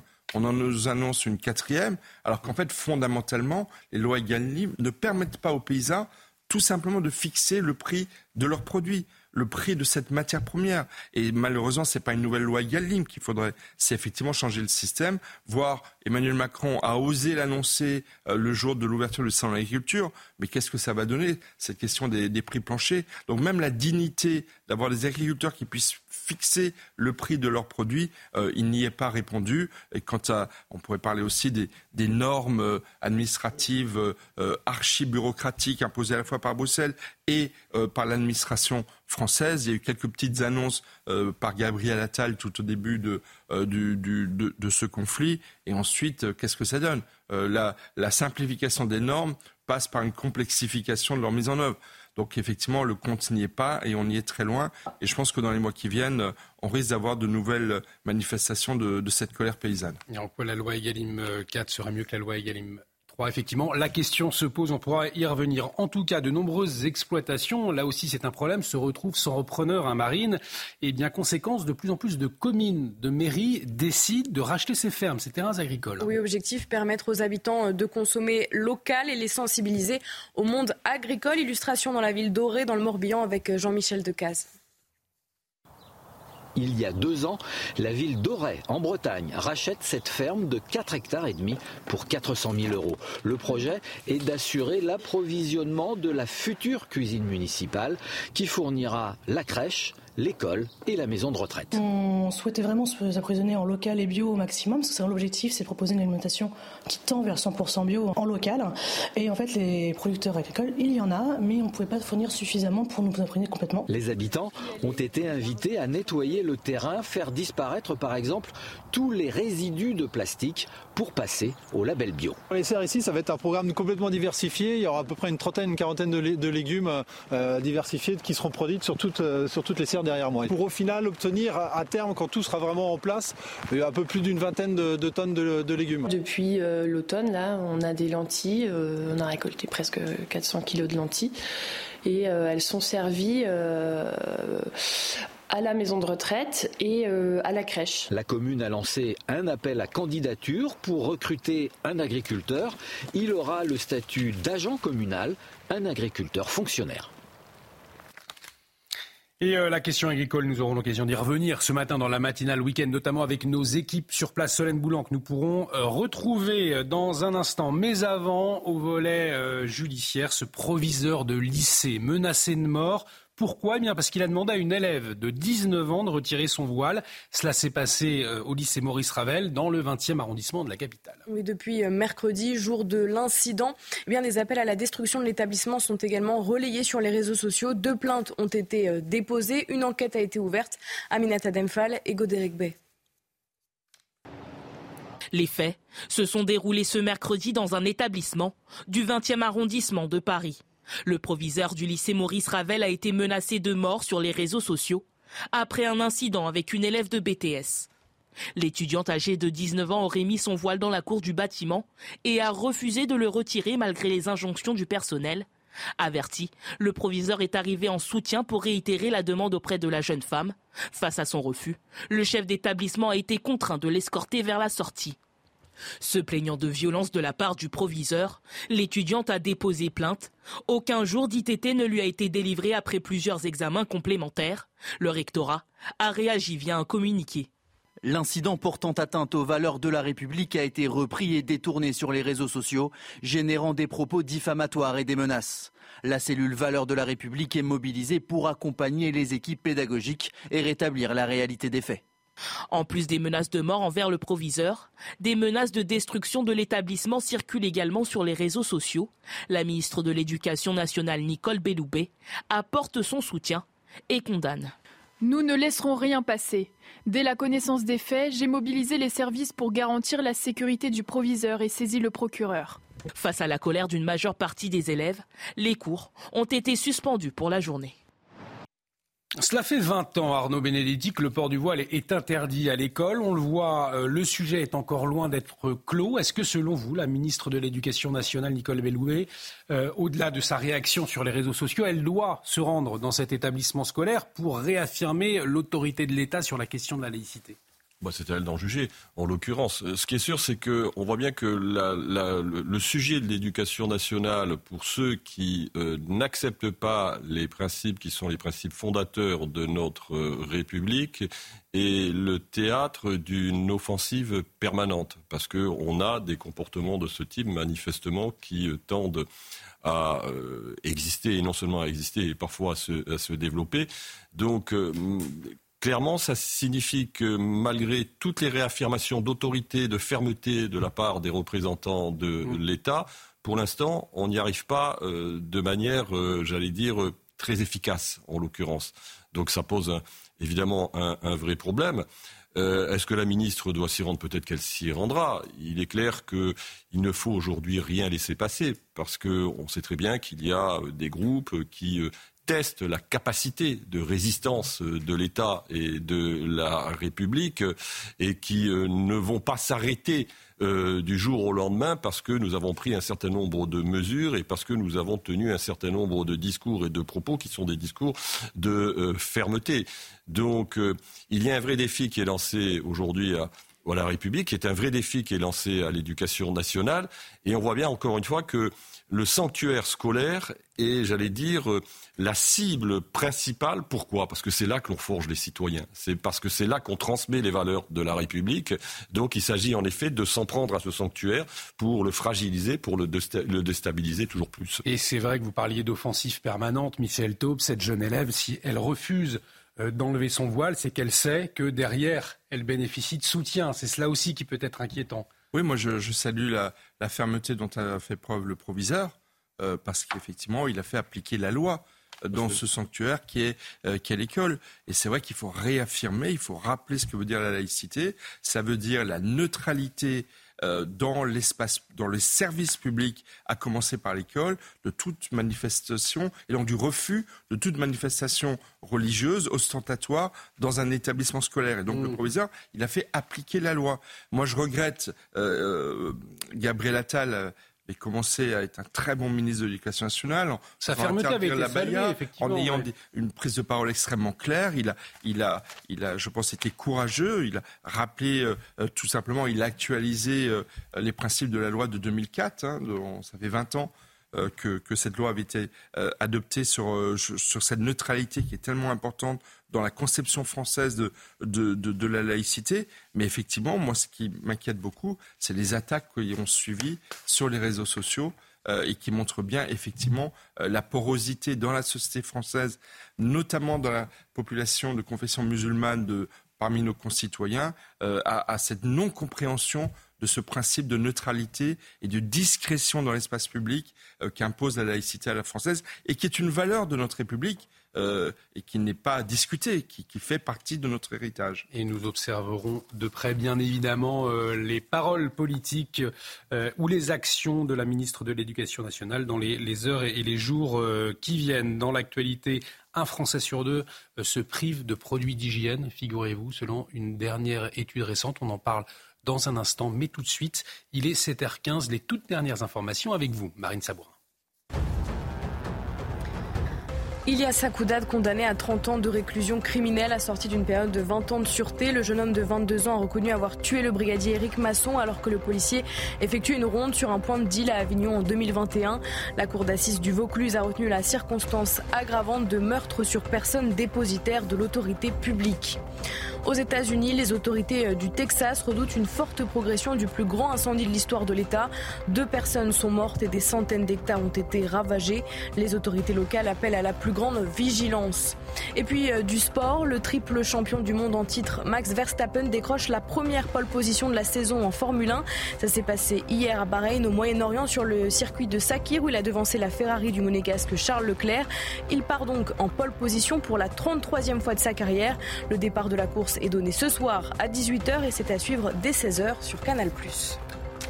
Et puis nous avons aussi cette image spectaculaire à vous montrer ce matin. Ça s'est passé euh, aux États-Unis, dans le Kentucky, hein, euh, plus précisément, Marine. Vous allez le voir, des images très impressionnantes. Oui, après un accident sur le pont du Clark Memorial, son semi-remorque eh bien, euh, suspendu au-dessus de l'Ohio. La conductrice du camion accidenté a été secourue. Des images, Michel Taube, effectivement, euh, qui à la fois donnent le ah. vertige. On salue les, secouristes. et euh, C'est incroyable. Hein. À l'américaine, euh, comme ils sont toujours capables d'être très spectaculaires. Je vous le disais donc à la une également ce matin, un Français sur deux se prive de produits d'hygiène faute de moyens. C'est ce que révèle un sondage IFOP pour l'association Don Solidaire, Marie. Oui, moins de euh, déodorants ou de protection hygiénique, pas de dentifrice. Le nouveau baromètre est alarmant. Parmi les principaux concernés, les jeunes ou les seniors. Reportage en Gironde avec Antoine Estève. Cette étude de l'IFOP, plus de 40% des familles surveillent leur utilisation de gel douche ou de shampoing et 10% des Français se brossent les dents sans dentifrice. Dans cette pharmacie de la banlieue bordelaise, on observe chaque jour ces problèmes d'hygiène. C'est de notre devoir de, rappeler aux gens la bonne utilisation de dentifrice pour euh, les dents, bain de bouche, des, produits d'hygiène. Souvent, les gens mettent avant tout une barrière financière alors que des produits simples comme le savon de Marseille sont valables pour l'ensemble du corps et normalement Les jeunes sont les plus fragiles face à cette flambée des prix. 40% des moins de 25 ans affirment qu'ils doivent choisir entre acheter un produit d'hygiène ou acheter à manger. Des fois, il y a certaines marques qui augmentent euh, énormément leur prix et ça devient euh, bah, presque impossible du coup de, faire notre stock euh, pour le mois ou même surtout pour les familles peut-être quand il y a beaucoup d'enfants, pouvoir les laver. De plus en plus de Français achètent tous leurs produits d'hygiène en promotion. On fait attention parce que c'est très cher et aujourd'hui avec le salaire que l'on a, bah, c'est un peu compliqué. Gel douche, tout ce qui est euh, Kleenex, parce que c'est vrai que j'aime beaucoup la marque dans les Kleenex par exemple, et je fais attention et je regarde les prix, j'achète en moins grande quantité par exemple, je fais moins de stock. On regarde les prix effectivement, mais on prend, je prends quoi. Peut-être pas forcément prendre les mêmes produits euh, que je prenais avant, mais bon, euh, voilà, je fais attention quand même. Face à l'inflation, les associations humanitaires sont de plus en plus sollicitées. Un jeune sur cinq affirme avoir recours à des campagnes de dons de produits d'hygiène dans des ONG comme le Secours Populaire ou encore la Croix-Rouge.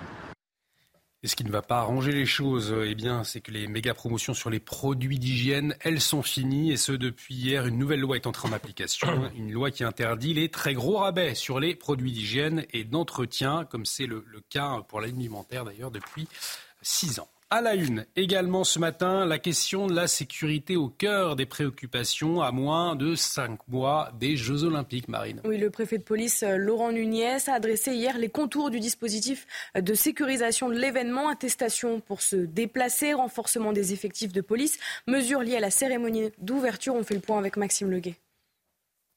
C'est l'événement sportif le plus attendu dans le monde, mais pour la ville de Paris, c'est aussi un casse-tête pour assurer sa sécurité. Pendant les trois semaines de compétition des Jeux Olympiques, des nouvelles règles de circulation seront en vigueur, les moins contraignantes possibles selon la préfecture. On a euh, beaucoup euh, écouté et beaucoup surtout tenu compte des remarques qui nous ont été faites, à la fois sur euh, la, géographie de ces périmètres, hein, le contour des périmètres, et puis à la fois sur leur modalité de fonctionnement. En rouge, les périmètres qui seront interdits à la circulation motorisée. Seuls les piétons, vélos et trottinettes pourront y accéder librement. Toutefois, une liste de dérogations a également été dévoilée. Pourront notamment circuler les professionnels de santé venant porter assistance, les taxis et VTC, ou encore les bus de transport en commun lorsqu'aucun trajet alternatif n'est possible. Un nouveau point d'étape consacré à la sécurisation de la cérémonie d'ouverture aura lieu au cours du mois de mars. Arnaud Benedetti, euh, c'est vrai que les, Français ont la réputation euh, souvent de, toujours grogner. Euh, néanmoins, est-ce que selon vous, toutes ces mesures, elles sont absolument nécessaires Elles vont dans le bon sens pour assurer des Jeux olympiques finalement en toute sécurité?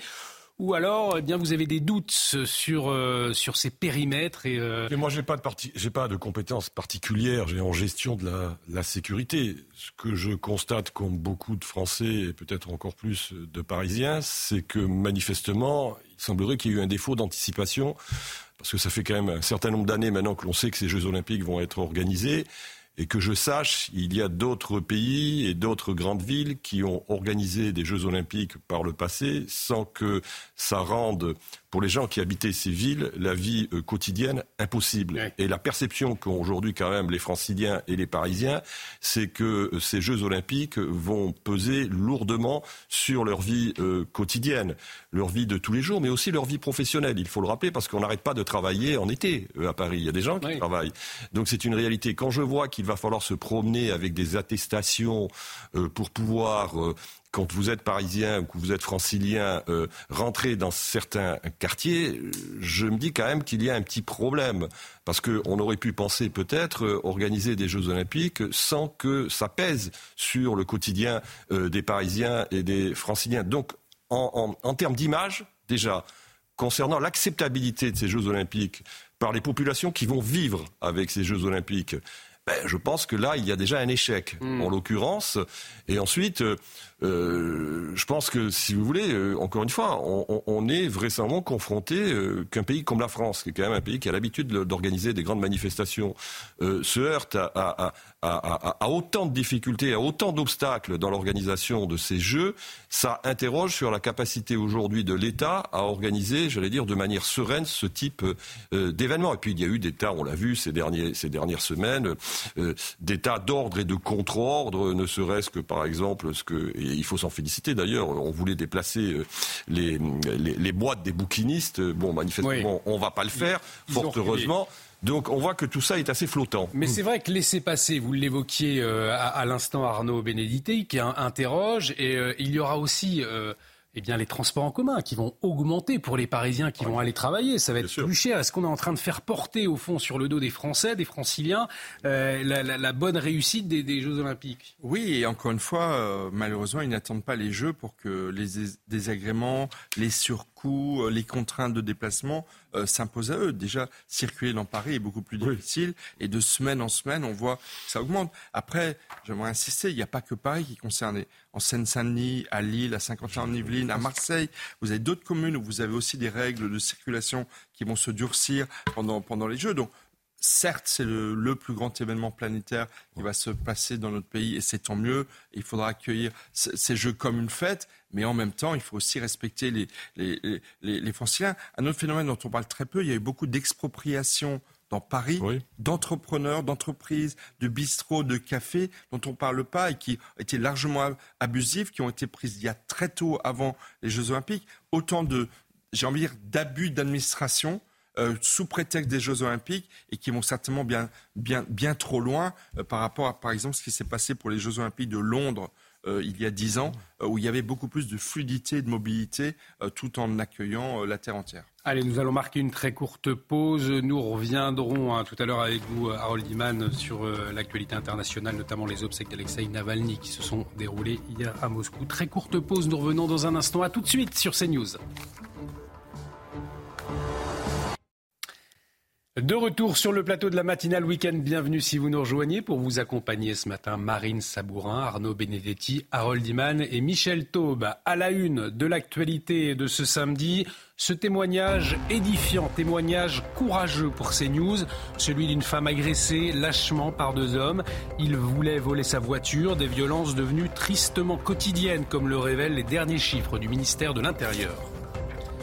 Le meurtrier du policier Éric Masson condamné à 30 ans de réclusion criminelle. La perpétuité avait été requise par l'avocat général, mais une peine sévère qui semble bien accueillie par les forces de l'ordre, mais aussi par la défense.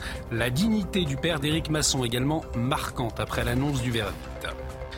Et puis ce week-end, c'est la grande collecte de fin d'hiver des Restos du Cœur. Objectif 9000 tonnes de dons de nourriture et de produits d'hygiène, alors que le nombre de bénéficiaires ne cesse d'augmenter. Reportage à suivre près de Toulouse.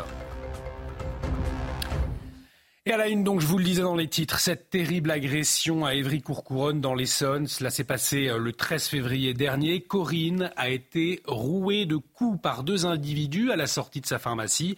Euh, les hommes masqués tentaient de lui voler sa voiture, Marine. Ils ont fini euh, par prendre la fuite. Corinne est évidemment sous le choc. Elle a accepté de témoigner à visage découvert au micro de Fabrice Elsner. Le récit est signé Charles Pousseau. Il est 19h30 quand Corinne termine sa journée, plus tôt que d'habitude. En arrivant à sa voiture, elle décide de prendre le temps de se détendre avec de la musique. C'est à ce moment que deux hommes l'agressent et tentent de lui voler sa voiture. Il ouvre la portière passager et s'assoit à l'intérieur de la voiture. Et euh, donc là, il m'attrape pour me, coucher en fait. ils sont masqués, hein, euh, euh, ils ont un, bonnet, ils ont des gants en latex. Je me dis, j'ai 48 ans, j'ai, en fait, je n'ai, j'ai que travaillé pour avoir ma voiture, mon portable, mon sac à main. Et ils vont tout prendre en quelques secondes, quelques minutes. Les deux hommes décident finalement de prendre la fuite, laissant la voiture derrière eux. Corinne s'en sort avec plusieurs coups au visage. On tapait sur tout le côté droit, donc euh, j'avais euh, sur la tête, euh, tout, le, tout, le, côté, une blessure dans la bouche. Un peu plus de deux semaines après l'agression, Corinne garde des séquelles psychologiques. Je suis stressée, je suis jamais seule en fait. Voilà, moi j'adore les fenêtres ouvertes, les portes ouvertes, tout ça. À la maison, tout est fermé. Je, guette toute la journée la porte quand je suis à la pharmacie. Voilà, une casquette, une capuche. Ce n'est pas la première fois que ce quartier connaît ce genre d'agression. Corinne s'est déjà fait casser sa porte l'année dernière et une autre commerçante s'est aussi fait agresser. Arnaud, c'est vrai, témoignage courageux de cette femme, de, Corinne, mais malheureusement, lorsque vous ouvrez la presse quotidienne régionale, c'est tous les jours ce type d'agression, et euh, on le voit aussi avec les derniers chiffres du euh, ministère de l'Intérieur. Tout juste publié. On le voit, c'est presque une victime d'agression toutes les minutes. Alors, comment ne pas s'habituer au fond à ces agressions quotidiennes aujourd'hui? Bah, Il ne faut pas s'y habituer parce que s'y habituer, c'est banaliser l'inacceptable. Et le rôle de l'État, c'est bien évidemment de pouvoir sécuriser la vie des, des, Français. Et ce qui est en plus très intéressant dans le reportage euh, que vous faites, là, en, la matière, c'est que c'est un quartier qui est quand même particulièrement exposé, manifestement. Donc on sait qu'il y a des risques, donc on peut s'interroger sur les raisons pour lesquelles on ne sécurise pas des quartiers qui sont plus particulièrement euh, exposés. En tout cas, ça, ça révèle en effet un phénomène qui malheureusement est en expansion depuis un certain nombre d'années. Et on pourra s'interroger euh, également sur les opérations euh, place nette voulues par le, gouvernement. Est-ce qu'il y a des résultats aujourd'hui? On pourra en, en débattre prochainement sur ce plateau. À la une, le salon de l'agriculture. Vous le savez, il touche à sa fin ce week-end. 1400 éleveurs, 1000 exploitations exploitants, pardonnez-moi, 4000 animaux se sont déplacés à Marine pour l'occasion. Oui, un événement particulièrement attendu par les paysans et les 60 000 visiteurs euh, quotidiens. Mais cette année, le salon s'est déroulé dans un climat euh, tendu. On va rejoindre tout de suite Solène Boulan et Pierre-François Alterman. Solène, quel est l'état d'esprit des agriculteurs en ce euh, dernier week-end du salon? Écoutez Marine, euh, les agriculteurs sont très matinaux, hein, vous le voyez, ils sont déjà euh, en train de préparer euh, leurs bêtes avant l'arrivée des visiteurs vers 9h. Justement, on est avec Nicolas. Bonjour Nicolas, merci d'être avec nous. Vous êtes donc éleveur de Gascogne des Pyrénées et non Gascogne. Exactement. Bonjour. Euh, vous avez passé la soirée hier avec le ministre euh, de l'Agriculture. Euh, c'est vrai qu'il y, a un climat assez tendu en ce moment, des revendications agricoles. Quel bilan est-ce qu'on peut en tirer lors de cette fin de salon? Par rapport à ce qui se passe aux événements, il y a beaucoup de choses qui vont avancer. Même si les, gens ne sont pas aujourd'hui contents de, de, la rapidité des choses, il faut laisser du temps. on a eu 30 ans d'inactivité concernant le euh, concernant les décisions. Enfin, euh, on, était sur un modèle qui, dure depuis 30 ans, 40 ans. Là, il y a, on est en train de tourner une page, on est en train de tourner dans une autre façon de, concevoir l'agriculture, puisque l'agriculture va être, et, ces loi va être considérée comme quelque chose d'utilité publique et de primordial en France, dans la loi française. Donc on est en train de tourner une page. Euh, des ministères comme celui de l'environnement, avec M. Béchu, avec Mme son nom m'échappe, euh, Agnès euh, Pannier-Ruachier euh, et le ministre de l'Agriculture, Marc Fénon, se sont retrouvés tous les trois ici aujourd'hui, hier soir. peut-être un peu, un, peu, un, peu, un peu décalé. On a parlé de pastoralisme, on a parlé de filière bovine, on a parlé d'autonomie alimentaire. Bon, c'est pas des choses, c'est pas un bouton électrique. Il faut du temps. on, est dans des négociations positives, on parle, il euh, n'y a pas de violence, il y a il y a du dialogue. Ce dialogue va mener, il va falloir du temps, mais ça va aller très vite. Moi, je suis très euh, très confiant dans l'avenir. Nos, échanges avec le ministère de l'Agriculture euh, sont je, parle pour l'élevage. Hein. Je ne parle pas pour l'ensemble de l'agriculture, mais l'ensemble de l'agriculture doit aussi pouvoir tirer son épingle du jeu, puisque toutes ces normes qui nous assassinent, qui nous, ce poids des normes, ce poids de l'administration, va être simplifié. Donc c'est quand même déjà pas mal. Vous pensez que ce, climat de tension euh, qui a été euh, euh, palpable, hein, notamment lors de la première journée, Emmanuel Macron a assez, assez chahuté, bon ça s'est calmé par la suite, ça a servi aussi à faire entendre la colère des agriculteurs, Vous, ça fait 25 ans que vous êtes là, on n'avait jamais vu ça ici.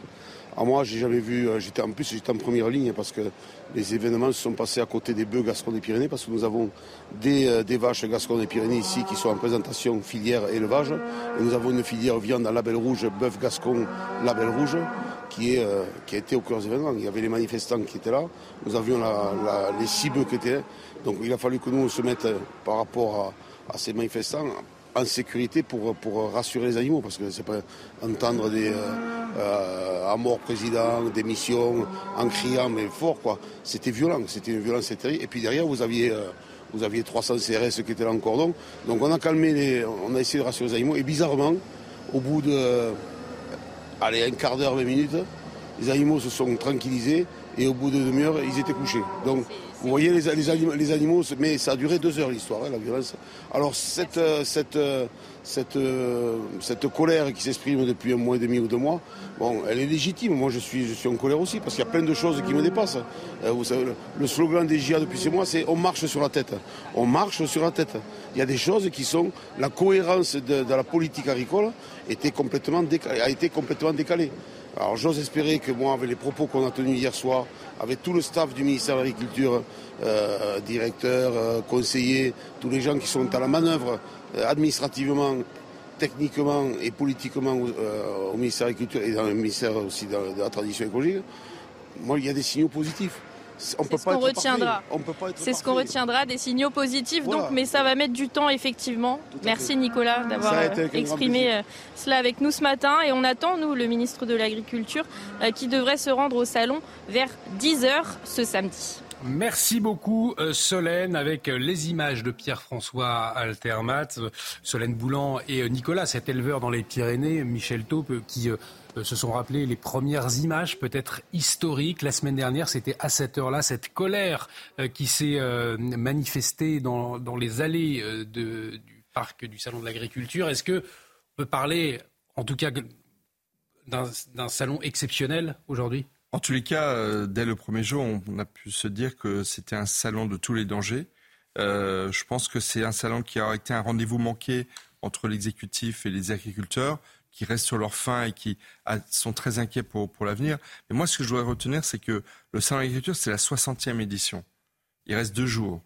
Je pense que la meilleure manière pour les Français de, de, de déclarer leur flamme aux agriculteurs, parce qu'ils ont besoin de preuves d'amour. C'est d'y aller très, très nombreux pour les deux derniers jours. J'espère que l'affluence aura été au rendez-vous. On attend les chiffres euh, demain. Et l'essentiel, c'est ça. C'est la fête des paysans. C'est la fête de l'agriculture française. C'est le, plus grand rendez-vous au monde au niveau euh, agricole. Et malgré toutes les difficultés, tous les problèmes structurels auxquels il n'a pas été répondu, il faut aussi rester sur cette impression de fête et qui transparaît d'ailleurs, je trouve, dans les propos de cet éleveur des Pyrénées, euh, Nicolas. Exactement, pour fêter nos paysans, il vous reste donc euh, deux jours pour aller faire un tour au Salon de l'Agriculture et échanger euh, notamment peut-être avec Nicolas, cet éleveur des Pyrénées qui était avec nous il y a un instant. À la une, bien évidemment, ce matin, au volet judiciaire, les 30 ans de réclusion criminelle pour Ilias Akoudad.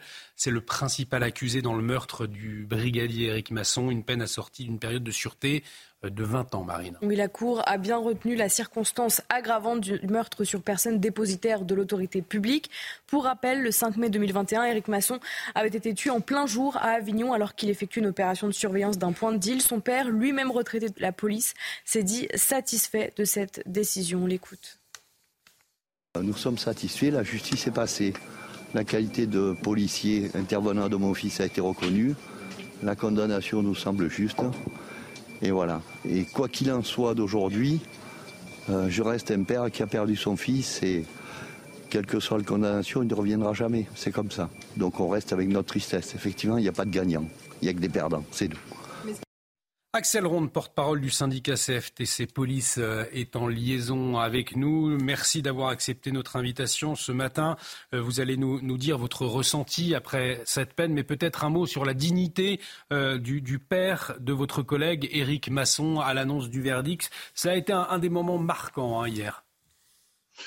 Oui, hein, c'est vraiment quelque chose de... Pour nous, c'était très très important. Hein. Effectivement, ce ce procès. Hein, c'est la famille euh, police hein, tout entière qui a été euh, meurtrie hein, par ce crime odieux. Effectivement, mes pensées vont vers la famille hein, d'Éric Masson. Je pense à sa femme Émilie, euh, ses deux filles, Anaïs et, Laura, et, à son père Marc, vraiment qui force le respect, sa, dignité tout au long du procès.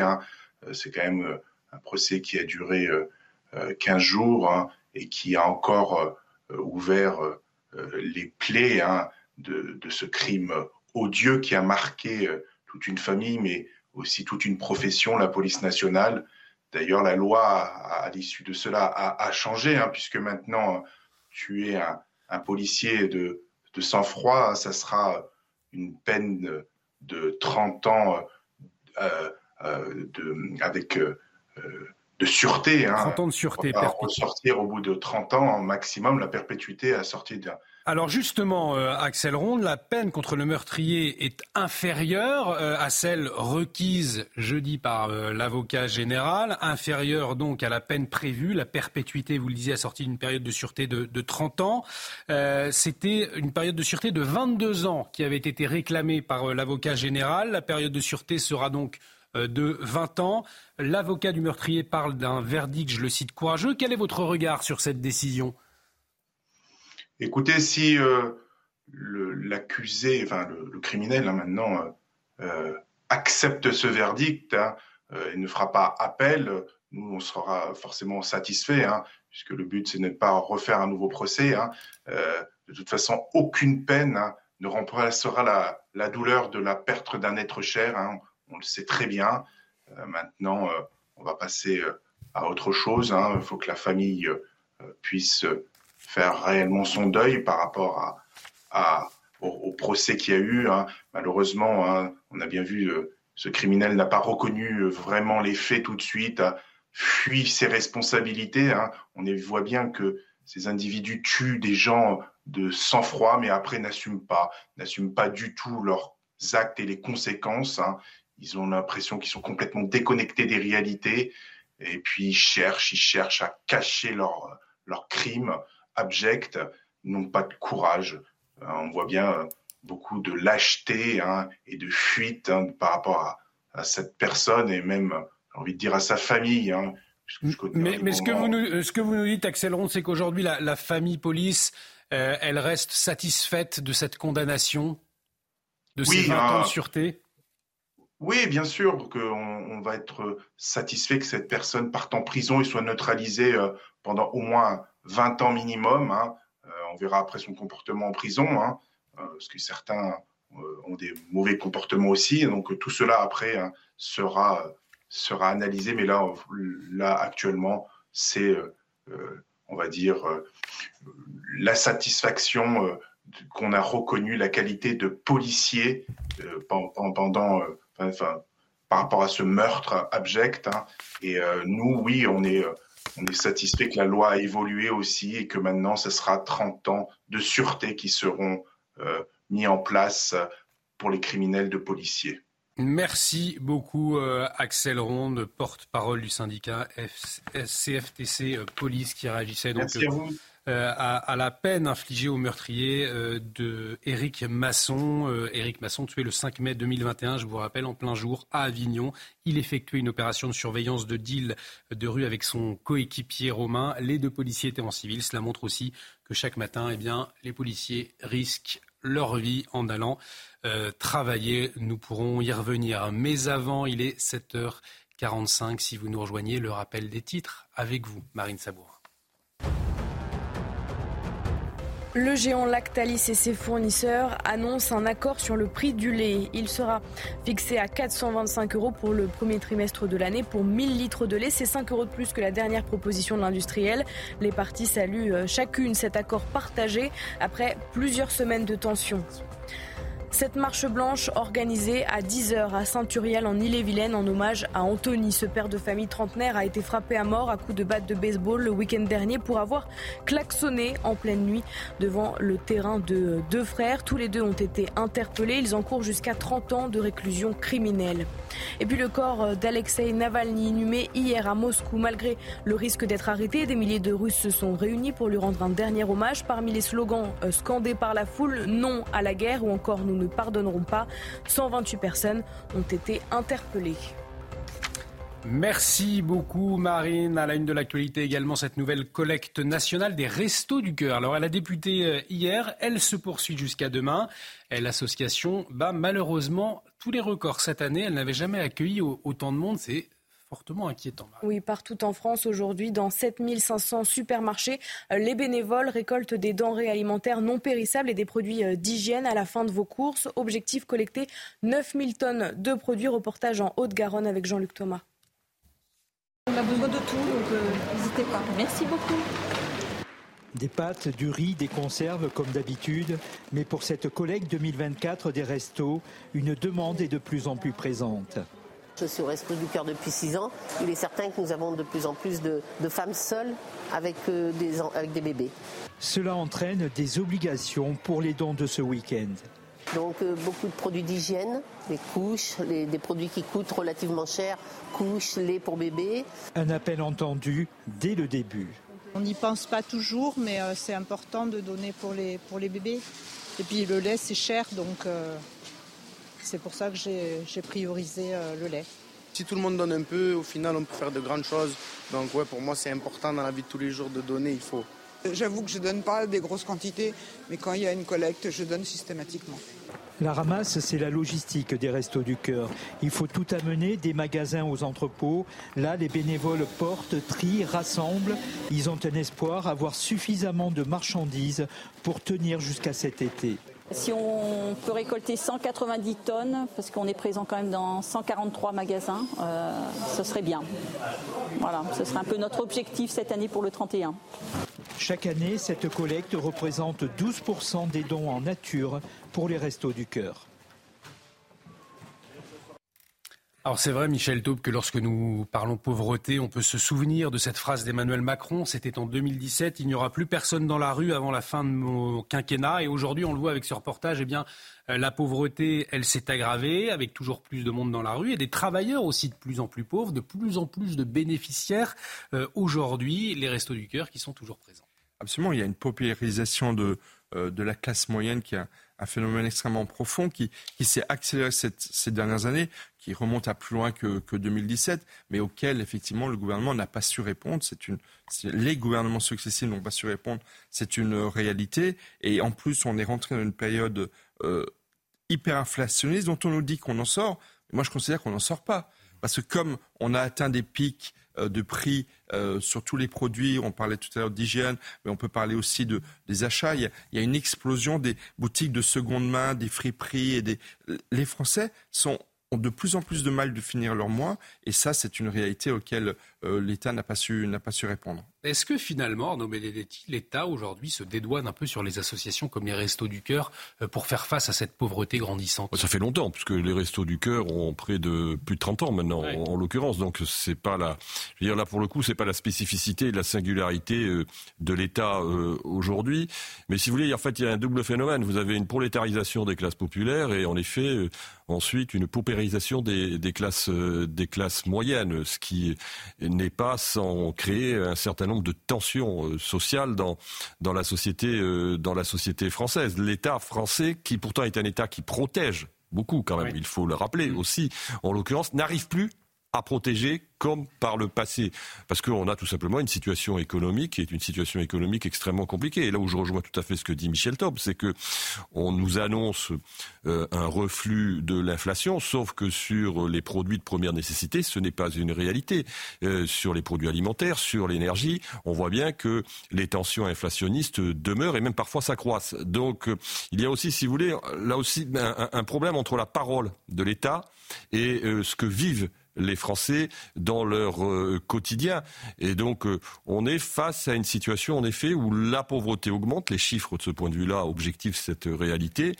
Et où on ne voit pas comment, aujourd'hui, au regard de la situation économique qui est la nôtre, qui est une situation économique très tendue, avec un risque en plus de retournement euh, de la situation, comment l'État peut répondre à cette situation autrement malheureusement, peut-être pour l'État en l'occurrence, qu'en continuant à mettre en place des systèmes d'aide qui soient à la hauteur de la situation. Et on vous le rappelle, nouvelle collecte nationale des restos du cœur, donc, qui se poursuit jusqu'à demain. L'actualité étrangère à présent, nous allons aller dans la commune de Roche-d'Alor. C'est au Royaume-Uni où un candidat de gauche radicale, connu pour ses positions pro-Hamas, eh bien, il a remporté hier, Marine, une élection législative à l'issue d'une campagne très mouvementée. Oui, George Galloway, 69 ans, a placé le conflit à Gaza au cœur de sa campagne. Les détails avec notre correspondant Olivier Weber.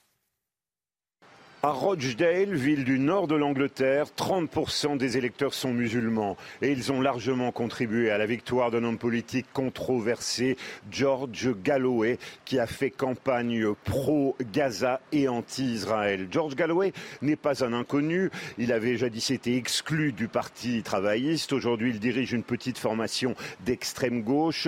George Galloway euh, ne cache pas ses amitiés avec le Hamas, ainsi en 2009, il avait rencontré le chef du bureau politique du Hamas qui lui avait remis un passeport palestinien honorifique.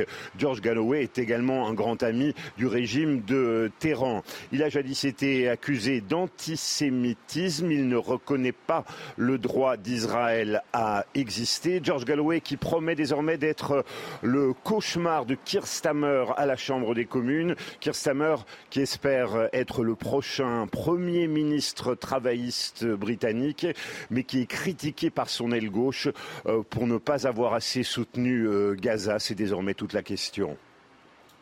Et Harold Liman, vous le disiez à l'instant pendant que nous entendions Olivier Weber, il risque d'avoir du, succès, hein, Georges Galloway? Oui, de plus en plus, parce que c'est toute l'aile gauche, euh, c'est ce que disait Olivier, euh, Monsieur Weber, euh, et du parti travailliste va dans ce sens, et c'est une pression constante sur le parti qui normalement devrait gagner les prochaines élections, le parti travailliste.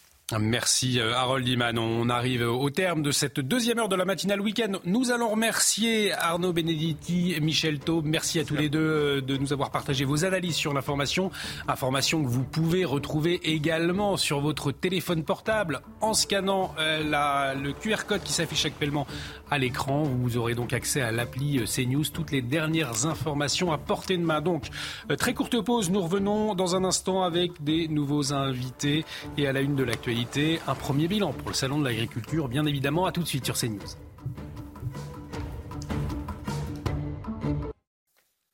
De retour sur le plateau de la matinale week-end. Bienvenue si vous nous rejoignez. Bon réveil à vous. Pour vous accompagner ce matin, pour vous livrer l'information, bien évidemment, Marine Sabourin. Bonjour ma chère Marine. à vos côtés, Jonathan Sixou. Bonjour, Bonjour Olivier. Rédacteur en chef, euh, causeur. Et Eric ah, Revel est également avec nous. Bonjour, mon cher Eric, journaliste. Je sifflotais ce matin, mais. Euh, parce qu'il faisait frais, quoi. C'est vrai qu'il fait froid ce matin. Bah justement, la météo, c'est tout de suite. Euh, quel, à quel temps faut-il s'attendre ce week-end? On va retrouver Loïc Roosevelt. Détendez-vous devant votre programme avec Stressless, des fauteuils, des canapés et des chaises au design norvégien et au confort unique. Et un week-end euh, hivernal, hein, euh, mon cher Loïc. C'est pas faux. Bonjour Olivier, bonjour à tous. Et il va faire encore plus frais pour la matinée de dimanche. On y reviendra dans ces prochaines heures. On rappelle que la Loire ainsi que la Haute-Loire restent placées en vigilance orange pour un épisode neigeux à partir de cette nuit, mais aussi pour la journée de demain. En attendant, les pluies sont présentes de la façade atlantique jusqu'à l'île de France, mais des éclaircies matinales sont annoncées le long de la Manche, de la mer du Nord, de la Belgique ou encore des frontières de l'Est jusqu'au pourtour méditerranéen. La neige va déjà tomber sur les Pyrénées, ensuite sur le Massif central. Vous voyez ce vent de secteur sud modéré à fort. Alors pas de grands changements pour votre samedi après-midi, si ce n'est que la perturbation va gagner un peu de terrain. Les pluies seront copieuses, localement, parfois à caractère orageux. Des éclaircies prévues tout de même sur la Bretagne, mais aussi la Normandie avec un risque d'averse, c'est pas faux. Remarquez cette neige qui va tomber sur les massifs de la moitié sud au fil des heures dans les stations de ski pour les vacances d'hiver et notamment la dernière zone. Vent de secteur sud modéré à fort, encore une fois. Les températures matinales étaient un peu fraîches par endroits, mais tout de même positives, à l'image de la veille, 2 petits degrés seulement dans Grenoble, 6 par exemple à Paris, c'est ce qui sera prévu euh, ces prochaines secondes, ces prochaines minutes au lever du jour. Et pour les valeurs maximales, ça va accuser une petite baisse localement. Bon, globalement, ce sera quasi stationnaire par rapport à la veille et souvent un abonnement à 9 degrés sur les régions du nord-ouest. Ce sera le cas à Brest, mais aussi à Quimper. Bon week-end et bon réveil. Et froid l'hiver C'était la météo avec Groupe Verlaine. Isolation thermique par l'extérieur avec aide de l'État. Groupeverlaine.com de retour sur le plateau de la matinale week-end, à la une de l'actualité ce matin, le salon de l'agriculture, eh bien, il se termine demain, mais la colère et la déception perdurent dans le monde paysan. Ces dernières heures, les agriculteurs continuent de se mobiliser pour dénoncer un manque d'action concrète et le refus de repenser le marché. On le verra. Dans ce contexte, des mairies se mobilisent pour sauver l'agriculture locale en rachetant des fermes pour les confier à des exploitants. Un reportage dans le Morbihan où l'activité agricole est primordiale dans le tissu social. Et puis une marche blanche aujourd'hui après la mort d'une violence inacceptable d'Anthony Boulier, le jeune papa de 30 ans tué à coups de batte de baseball en Ille-et-Vilaine le week-end dernier. Ce drame a provoqué une énorme émotion en Ille-et-Vilaine et bien au-delà, une marche blanche organisée donc aujourd'hui à Saint-Urial, près de Rennes. Il ne vous reste donc plus que deux jours pour vous rendre au Salon de l'agriculture, salon qui ferme ses portes demain. L'heure est déjà au bilan pour les agriculteurs. Marine, alors euh, un bilan plutôt mitigé? Oui, un bilan plutôt euh, décevant pour mmh. de nombreux agriculteurs. Selon ces paysans, les négociations avec le gouvernement sont un échec. Pour eux, il faudrait totalement repenser le marché. Antoine Estève a rencontré l'un d'entre eux pour euh, CNews. Regardez. Cette ferme en Gironde accueille une centaine de bêtes, des blondes d'Aquitaine, une race à viande très prisée. Vincent Monchani aime son métier.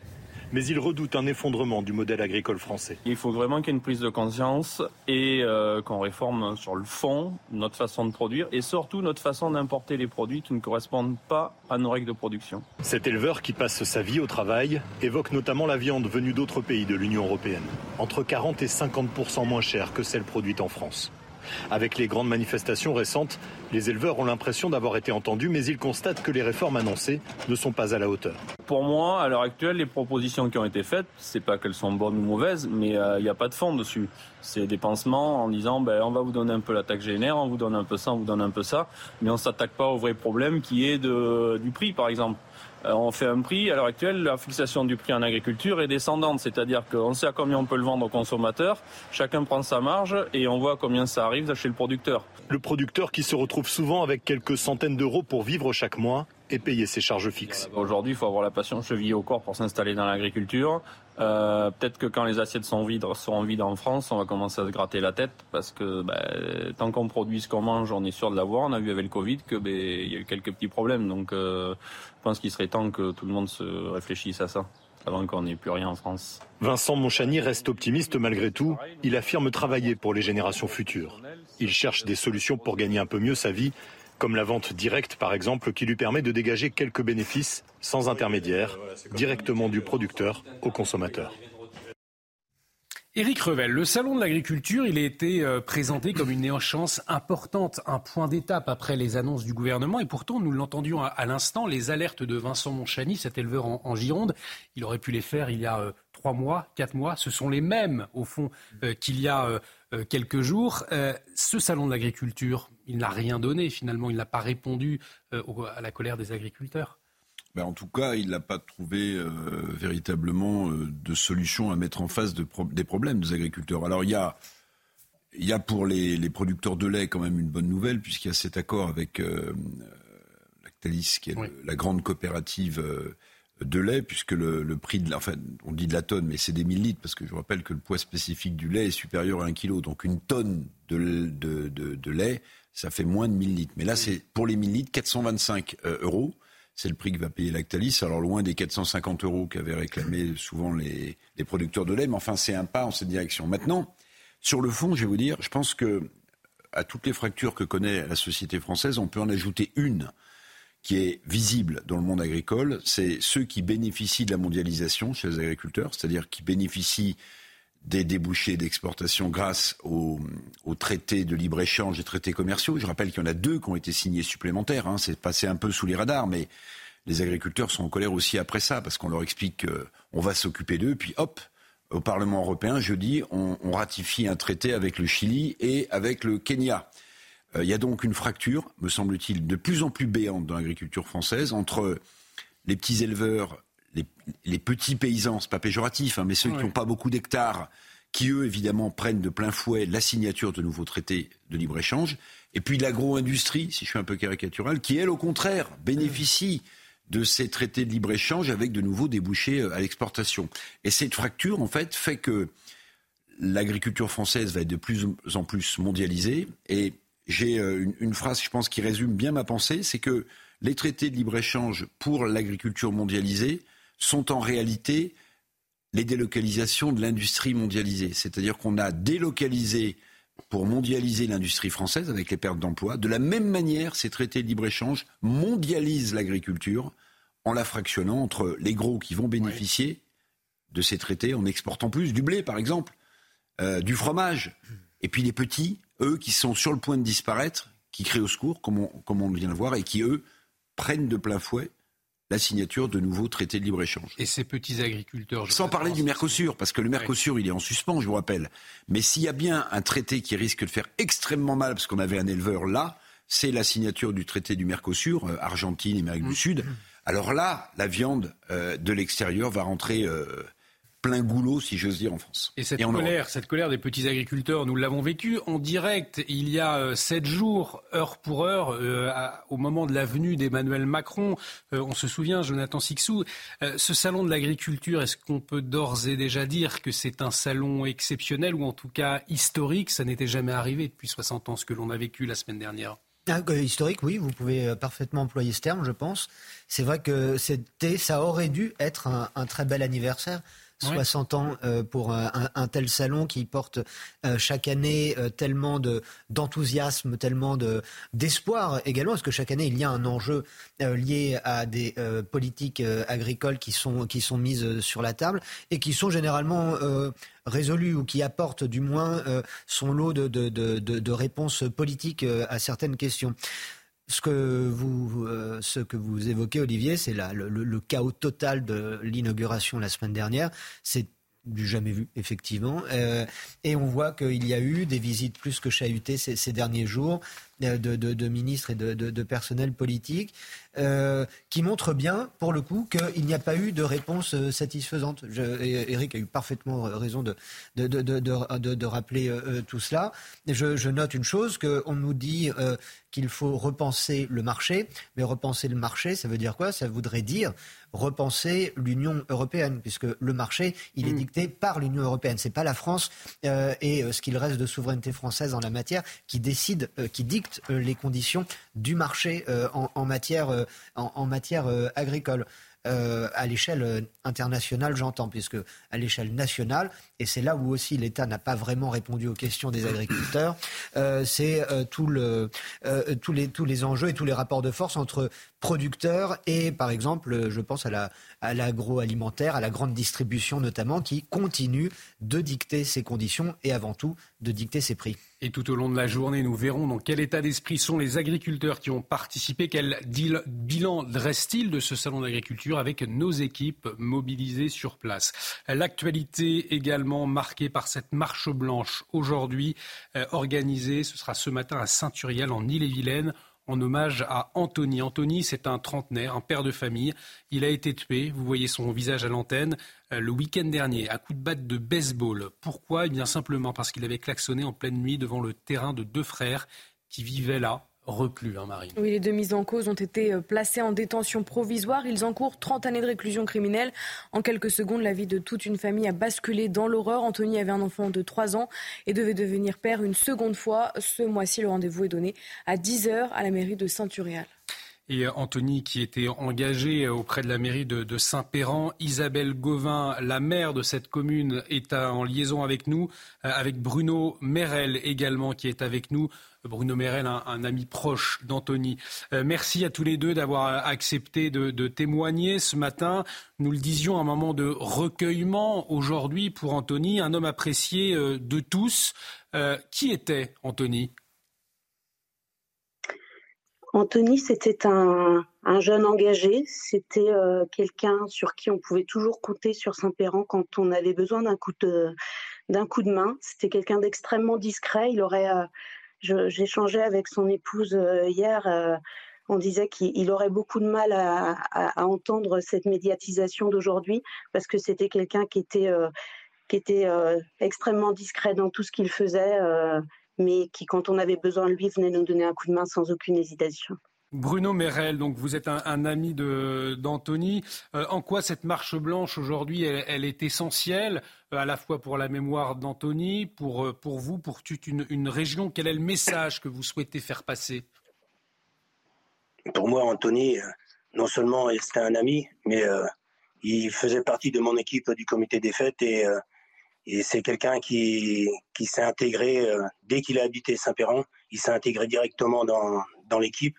Et ça, c'est quand, même, euh, c'est quand même rare de voir un jeune qui s'implique aussi rapidement dans, dans, le, dans la vie d'une commune.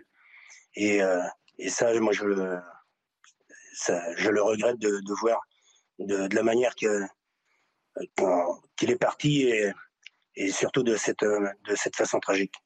C'est toute une, région, Bruno, aujourd'hui. C'est euh, ce sont plusieurs villages, plusieurs communes qui sont profondément marquées euh, par ce drame.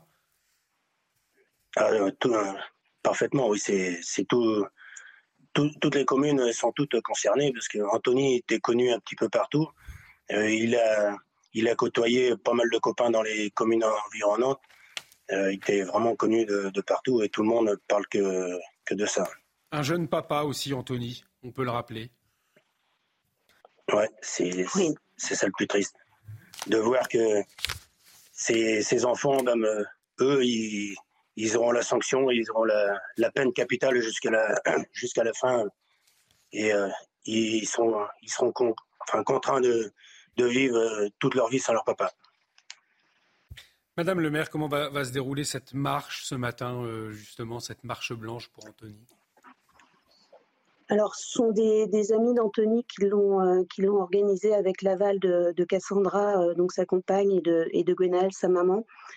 Euh, pour notre part, sur Saint-Péran, on a organisé un, départ groupé pour que les voitures soient, soient pleines. L'idée, c'est de se retrouver au plus, au plus vite donc au, au, niveau du lieu dit Simon, là où est décédé Anthony, d'avoir un, un, moment de recueillement avec voilà des t-shirts blancs, le portrait d'Anthony, euh, la rose, euh, la rose blanche, et puis euh, et puis qu'après ce moment de recueillement, en silence, on rejoigne la, la mairie de Saint-Urial tous ensemble pour signifier à, à Cassandra, à Tilio, son, son fils, et, et, à tous ses proches qu'effectivement, c'est tout un territoire qui les soutient. Et au-delà d'un territoire, j'ai envie de vous dire, c'est la, la, France entière qui était ému par, ce, terrible drame. Nous avons bien évidemment autour de ce plateau une vraie pensée pour euh, tous ses proches, particulièrement son épouse Cassandra, ses, ses deux enfants. Sur ce drame en, lui-même, Madame le maire, comment est-ce que vous, pouvez l'expliquer aujourd'hui? Est-ce que les, deux, individus mis en cause, alors il y a eu une enquête en cours, étaient connus dans la région? Euh, Est-ce qu'il y a des éléments ou alors c'est absolument incompréhensible? Moi, je ne les connaissais pas. Euh, je rappelle sur une commune voisine à la mienne hein, que les faits se sont, euh, se sont déroulés. Euh, personnellement, je ne les connaissais pas. Je sais toute la difficulté euh, pour nous, les maires, d'agir parfois. C'est-à-dire qu'effectivement, on n'a pas forcément de beaucoup d'arsenal à notre disposition, mais la logique que désormais je suis quand il y a des situations de ce type sur, euh, sur Saint-Péran, c'est euh, de systématiquement dire aux gens qui se plaignent, mais allez déposer une main courante, allez déposer plainte en gendarmerie, tracer tout ça parce que, euh, parce que demain, s'il arrive un drame, il faut que chacun sache que ce n'était pas la première fois. Avant de vous, libérer, Bruno Moret, Merel, c'est donc l'un un hommage à, l'un de vos amis euh, aujourd'hui, un, ami finalement que, vous saluez, toute une région euh, le salue, un, ami qui était euh, dévoué, qui était proche des gens, qui n'était absolument pas violent. Oui, c'est vrai que, comme Isabelle le disait, c'était quelqu'un qui était très réservé, qui était toujours dans discrétion. Le, le, moins qu'on puisse faire, c'est lui rendre hommage tel que tel que tout le monde le souhaite, dans, dans le calme et puis euh, et que ça se déroule bien.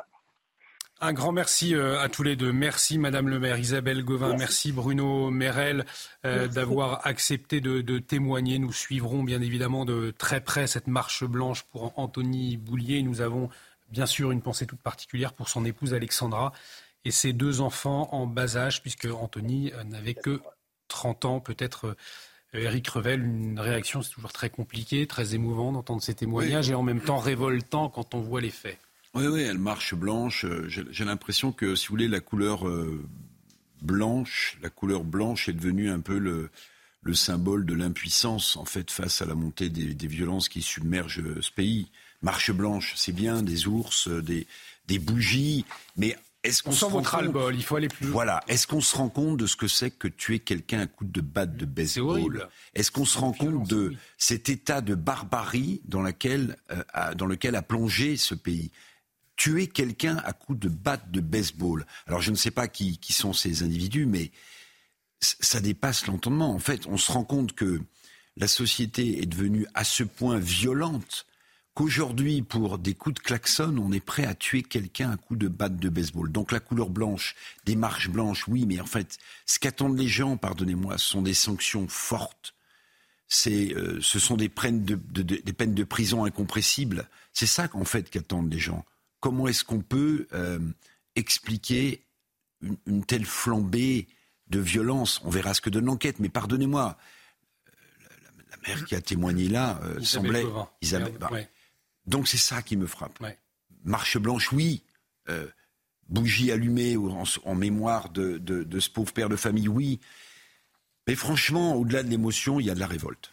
Et euh, on vous le rappelle, donc marche blanche ce matin pour euh, Anthony, deux frères qui ont été écroués, qui visiblement euh, vivaient reclus dans une caravane. L'enquête déterminera les raisons exactes de ce terrible geste, terrible drame. Dans l'actualité également, ce proviseur de lycée menacé de mort, il a demandé à une élève de 19 ans de retirer son voile à Marine. Oui, ça s'est passé euh, au lycée Maurice Ravel dans le 20e arrondissement de la capitale. Depuis mercredi, jour de l'incident, des appels à la destruction de l'établissement euh, sont également relayés sur les réseaux sociaux. Deux plaintes ont été euh, déposées, une enquête a été ouverte. On fait le point avec Aminata Demphal et Godéric Bay. Les faits se sont déroulés ce mercredi dans un établissement du 20e arrondissement de Paris. Le proviseur du lycée Maurice Ravel a été menacé de mort sur les réseaux sociaux après un incident avec une élève de BTS. L'étudiante âgée de 19 ans aurait mis son voile dans la cour du bâtiment et a refusé de le retirer malgré les injonctions du personnel. Averti, le proviseur est arrivé en soutien pour réitérer la demande auprès de la jeune femme. Face à son refus, le chef d'établissement a été contraint de l'escorter vers la sortie. Se plaignant de violence de la part du proviseur, l'étudiante a déposé plainte. Aucun jour d'ITT ne lui a été délivré après plusieurs examens complémentaires. Le rectorat a réagi via un communiqué. L'incident portant atteinte aux valeurs de la République a été repris et détourné sur les réseaux sociaux, générant des propos diffamatoires et des menaces. La cellule Valeurs de la République est mobilisée pour accompagner les équipes pédagogiques et rétablir la réalité des faits. En plus des menaces de mort envers le proviseur, des menaces de destruction de l'établissement circulent également sur les réseaux sociaux. La ministre de l'Éducation nationale Nicole Belloubet apporte son soutien et condamne. Nous ne laisserons rien passer. Dès la connaissance des faits, j'ai mobilisé les services pour garantir la sécurité du proviseur et saisi le procureur. Face à la colère d'une majeure partie des élèves, les cours ont été suspendus pour la journée.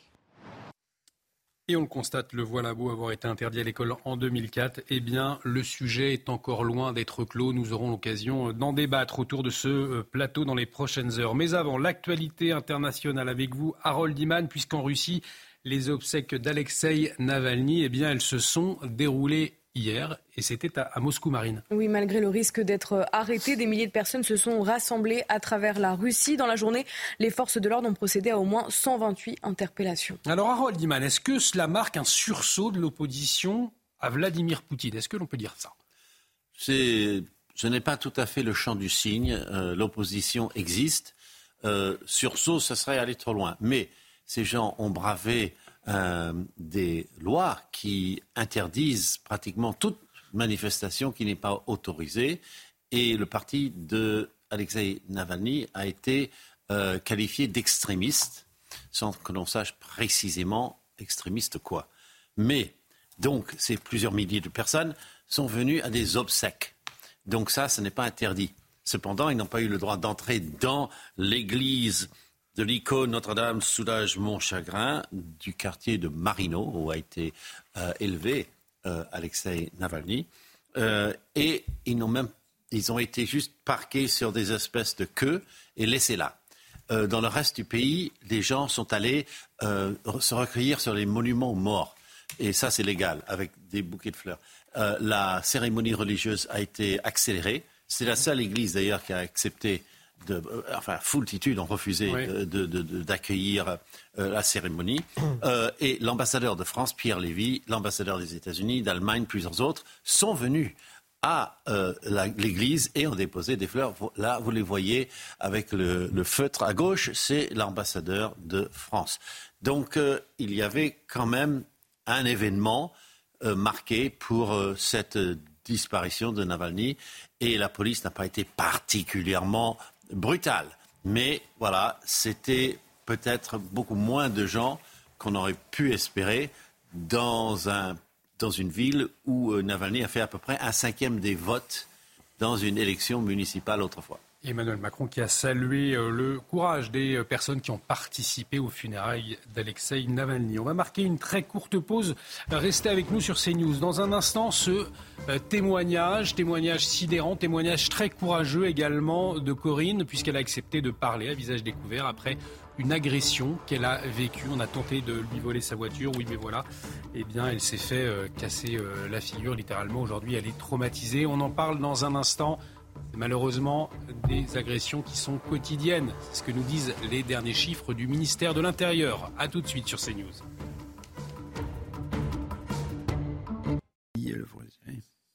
De retour sur le plateau de la matinale week-end. Bienvenue si vous nous rejoignez pour vous accompagner ce matin, toujours autour de ce plateau, Marine Sabourin, Jonathan Sixou, Éric Revel et Harold Diman. À la une de l'actualité de ce samedi 2 mars, ce témoignage, vous allez le voir, édifiant, courageux pour CNews, celui d'une femme agressée lâchement par deux hommes.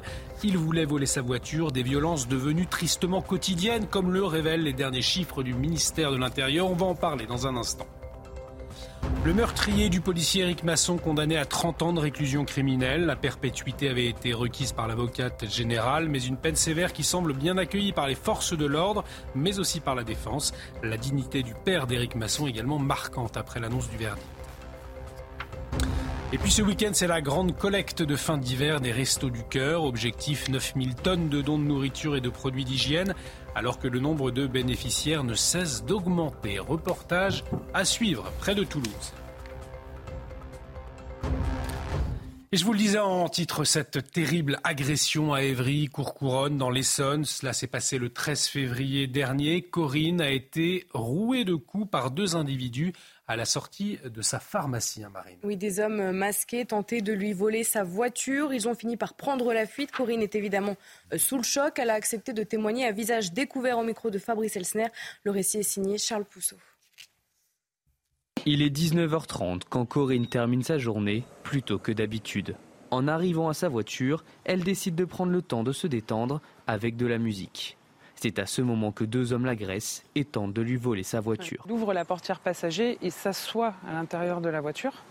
Et euh, donc là, il m'attrape pour me, coucher en fait. ils sont masqués, hein, euh, ils ont un, bonnet, ils ont des gants en latex. Je me dis, euh, j'ai 48 ans, j'ai, en fait, je n'ai, j'ai que travaillé pour avoir ma voiture, mon portable, mon sac à main. Et ils vont tout prendre en quelques secondes, quelques minutes. Les deux hommes décident finalement de prendre la fuite, laissant la voiture derrière eux. Corinne s'en sort avec plusieurs coups au visage. On tapait sur tout le côté droit, donc euh, j'avais euh, sur la tête, euh, tout, le, tout, côté, une blessure dans la bouche. Un peu plus de deux semaines après l'agression, Corinne garde des séquelles psychologiques. Je suis stressée, je suis jamais seule en fait. Moi j'adore les fenêtres ouvertes, les portes ouvertes, tout ça. À la maison, euh, tout est fermé. Je, guette toute la journée la porte euh, quand je suis à la pharmacie. Voilà, une casquette, une capuche. Ce n'est pas la première fois que ce quartier connaît ce genre d'agression. Corinne s'est déjà fait casser sa porte l'année dernière et une autre commerçante s'est aussi fait agresser.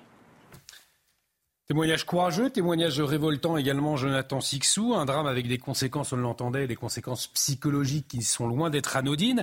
Euh, mais c'est vrai que lorsque nous lisons le journal quotidiennement, la presse quotidienne régionale notamment, eh bien on se rend compte que des faits comme ça, il y en a tous les jours. C'est ce que révèlent d'ailleurs les derniers chiffres du ministère de l'Intérieur que nous allons voir s'afficher euh, à l'écran. Presque une victime d'agression toutes les minutes aujourd'hui. Euh, et là, dans le cas très précis de Corinne, on sait que le quartier eh bien, euh, était un, lieu où d'autres agressions avaient eu lieu. Comment on fait pour ne pas céder à la fatalité finalement? C'est une question à laquelle pour le moment, personne n'a la réponse euh, adéquate parce qu'on ne peut pas mettre malheureusement un policier, même une caméra de vidéosurveillance ne peut pas empêcher une agression d'avoir lieu. Ça peut filmer l'agression, mais ça ne peut pas forcément dissuader l'agression de, les agresseurs de, commettre leurs leur méfaits. Et Le problème, il est, euh, il, est, je pense, bien plus en amont de cela. C'est dans la, mais c'est sur euh, du, long terme. C'est, à dire que c'est une violence qui a totalement, euh, qui, a sédimenté, dans, si je puis dire, dans le, au plus profond de cette société les, pires, euh, les, pires travers. Moi, je suis aussi marqué par cette, que ce soit avec cette violente euh, agression, que ce soit avec euh, l'horrible mise à mort à la batte de baseball dont vous parliez tout à l'heure, d'Anthony. Et, les menaces de mort récurrentes, mais même dans, le cas de ce proviseur à Paris qui est menacé de mort, pour, c'est le fait que la vie humaine devient quelque chose de de, qui ne vaut plus grand-chose. C'est-à-dire que pour un oui, pour un non, on peut vous menacer de mort. Pour un oui, pour un non, on peut vous tabasser. Pour un oui, pour un non, on peut vous tuer.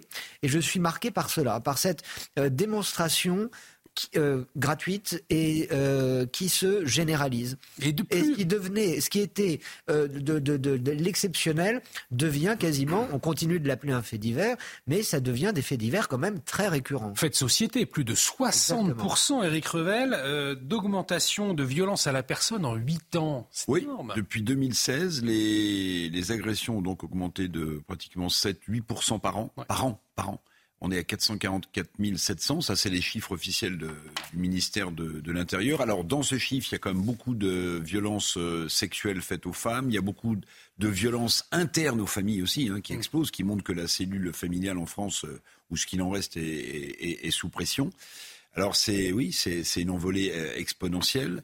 presque une agression par minute, hein, disent les chiffres du ministère de l'Intérieur, et, on le voit bien, on commente régulièrement ces faits de, de société, oui, d'une, la nôtre, notre société qui est tellement fracturée, qui bascule dans, dans, la violence, tout ça est inquiétant. Alors je ne sais pas comment, euh, comment ça se termine en réalité, parce ah que euh, si vous voulez, euh, bon, on parle de, de, de, peine de prison, mais les prisons sont pleines. on dit que la justice est un peu trop conciliante. donc on a une société, j'allais dire, qui se regarde un peu en chien de faïence, qui voit la violence monter. Et puis, évidemment, ça lui collera euh, jusqu'à la fin de son passage au ministère euh, de la Justice. Cette déclaration du Pont-Moretti, vous en souvenez, il y a quelques années maintenant. Hein, c'était un sentiment de violence. Les Français. D'insécurité, oui. D'insécurité. Les, les, Français, les Français se trompaient, nous les expliquait le garde des Sceaux. En fait, euh, ils jugeaient mal, ils exagéraient. Bah, quand vous avez une agression quasiment toutes les minutes en France, c'est plus un sentiment d'insécurité, c'est l'insécurité. Et on verra euh, quel sursaut possible. Hein. on s'intéressera à ça dans les, prochains jours. Euh, en tout cas, aujourd'hui, le salon de l'agriculture, également toujours à la une de l'actualité. Vous, vous le savez, il touche à sa fin ce week-end.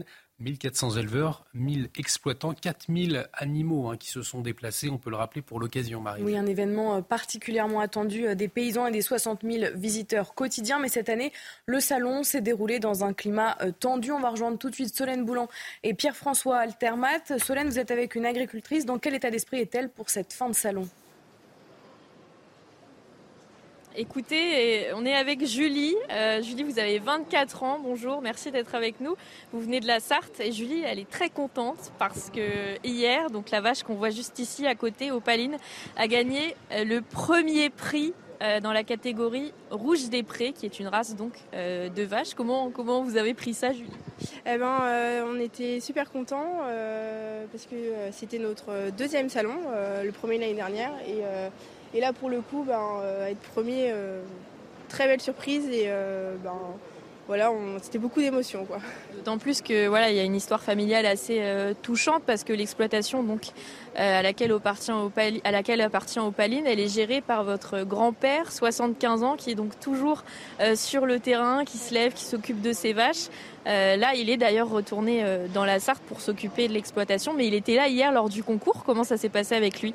Eh ben, euh, donc toujours très content, euh, voilà. Et euh, il nous a aidé à préparer la vache. Ben, c'est un petit peu son, plaisir à lui. Et, après, donc c'est Maxence et moi qui avons présenté.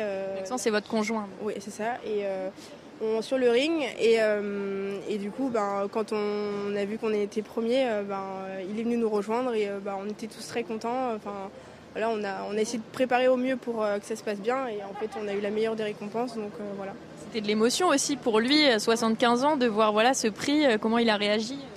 Eh ben, euh, ouais, ému. Il était ému. On était tous émus, mais euh, ouais, c'était une belle récompense pour lui, hein, pour le travail qu'il fait toute l'année. Donc voilà. Et toute sa vie. C'est ça, ouais. Voilà. Bon, eh ben merci Julie. Voilà, Julie, elle va reprendre euh, tranquillement euh, ses activités euh, d'ici à demain, donc la fin du salon de, de l'agriculture et un premier prix qui la ravit évidemment. Eh bien, un grand bravo à Julie. Merci à vous, Solène Boulan, accompagnée de Pierre-François Altermat. On voit ces, ces jolies bêtes, ces jolies vaches donc euh, qui ont remporté un prix hier avec la caméra de, avec les images de Pierre-François euh, Altermat, le, ministre de l'Agriculture, euh, Jonathan Sixou, qui doit se rendre sur place ce matin, le Marc Fesneau, qui dit ce matin regretter les actions des agriculteurs hier. Il réagissait hein, chez nos confrères de France Info sur les jets d'œufs et les huées hier. C'est vrai qu'on en a vu euh, samedi dernier, à la même heure, c'était le chef de l'État qui était visé. Euh, hier, c'était euh, Marc Fesneau. Qu'est-ce que ça révèle, selon vous?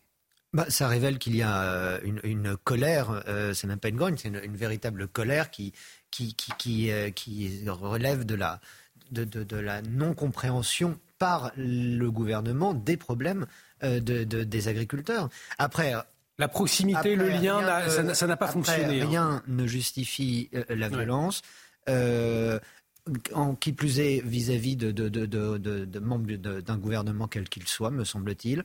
Euh, on n'a pas à lancer des œufs, euh, de la bière ou quoi que ce soit sur, euh, sur quiconque en général, et encore moins, me semble-t-il, sur, sur, sur des, ministres. Mais, ce, dialogue entre les, membres du gouvernement et les agriculteurs, il, n'a pas eu lieu finalement, cette proximité malgré euh, euh, des... Et pour euh, revenir à ce que vous pointez, effectivement, la proximité physique mm. d'un salon, de ce, type de manifestation en vase clos, peut permettre, peut faciliter, entre guillemets, ce type de démonstration de, de force. Mais ça révèle qu'il y ait parfois des violences ou du moins des agitations en début de salon, euh, c'est assez fréquent, mais qu'à la fin du salon, une semaine après son inauguration quasiment, le ministre de l'Agriculture, qui est là tous les jours, hein, euh, soit visé encore par des, des jets d'œufs et autres choses, ça prouve que la colère, elle est toujours là et que les, les démonstrations diverses et variées du président de la République et consorts n'ont en rien répondu dans le fond aux attentes des agriculteurs. Et tout au long de la journée, nous tendrons notre micro aux agriculteurs présents au Salon de l'agriculture, salon qui se termine demain. N'hésitez pas euh, à aller les saluer, à féliciter Julie que nous avons entendu il y a quelques instants pour pour cette belle, euh, cette belle victoire. Euh, je vous propose que nous revenions à présent sur ces 30 ans de réclusion criminelle pour Ilias Akoudad. C'est le principal accusé dans le meurtre du brigadier Éric Masson. Une peine assortie d'une période de sûreté de 20 ans. Oui, la Cour euh, a bien retenu la circonstance aggravante de meurtre sur personne dépositaire de l'autorité publique. Pour rappel, le 5 mai 2021, Éric Masson avait été tué en plein jour à Avignon alors qu'il effectue une opération de surveillance d'un point de deal. Noémie Schulz et Laure Para avec le récit de Maxime Lequet. C'était un verdict particulièrement attendu. Après six heures de délibéré et devant un parterre de journalistes, le père d'Éric Masson, ému, salue une décision de justice à la hauteur de l'enjeu. Nous sommes satisfaits, la justice est passée. La qualité de policier intervenant de mon fils a été reconnue. La condamnation nous semble juste. Et voilà. Et quoi qu'il en soit d'aujourd'hui, euh, je reste un père qui a perdu son fils et quelle que soit la condamnation, il ne reviendra jamais. C'est comme ça. Ilias Akoudad, 22 ans, a été condamné ce vendredi à 30 ans de prison par la cour d'assises du Vaucluse avec une période de sûreté de 20 ans.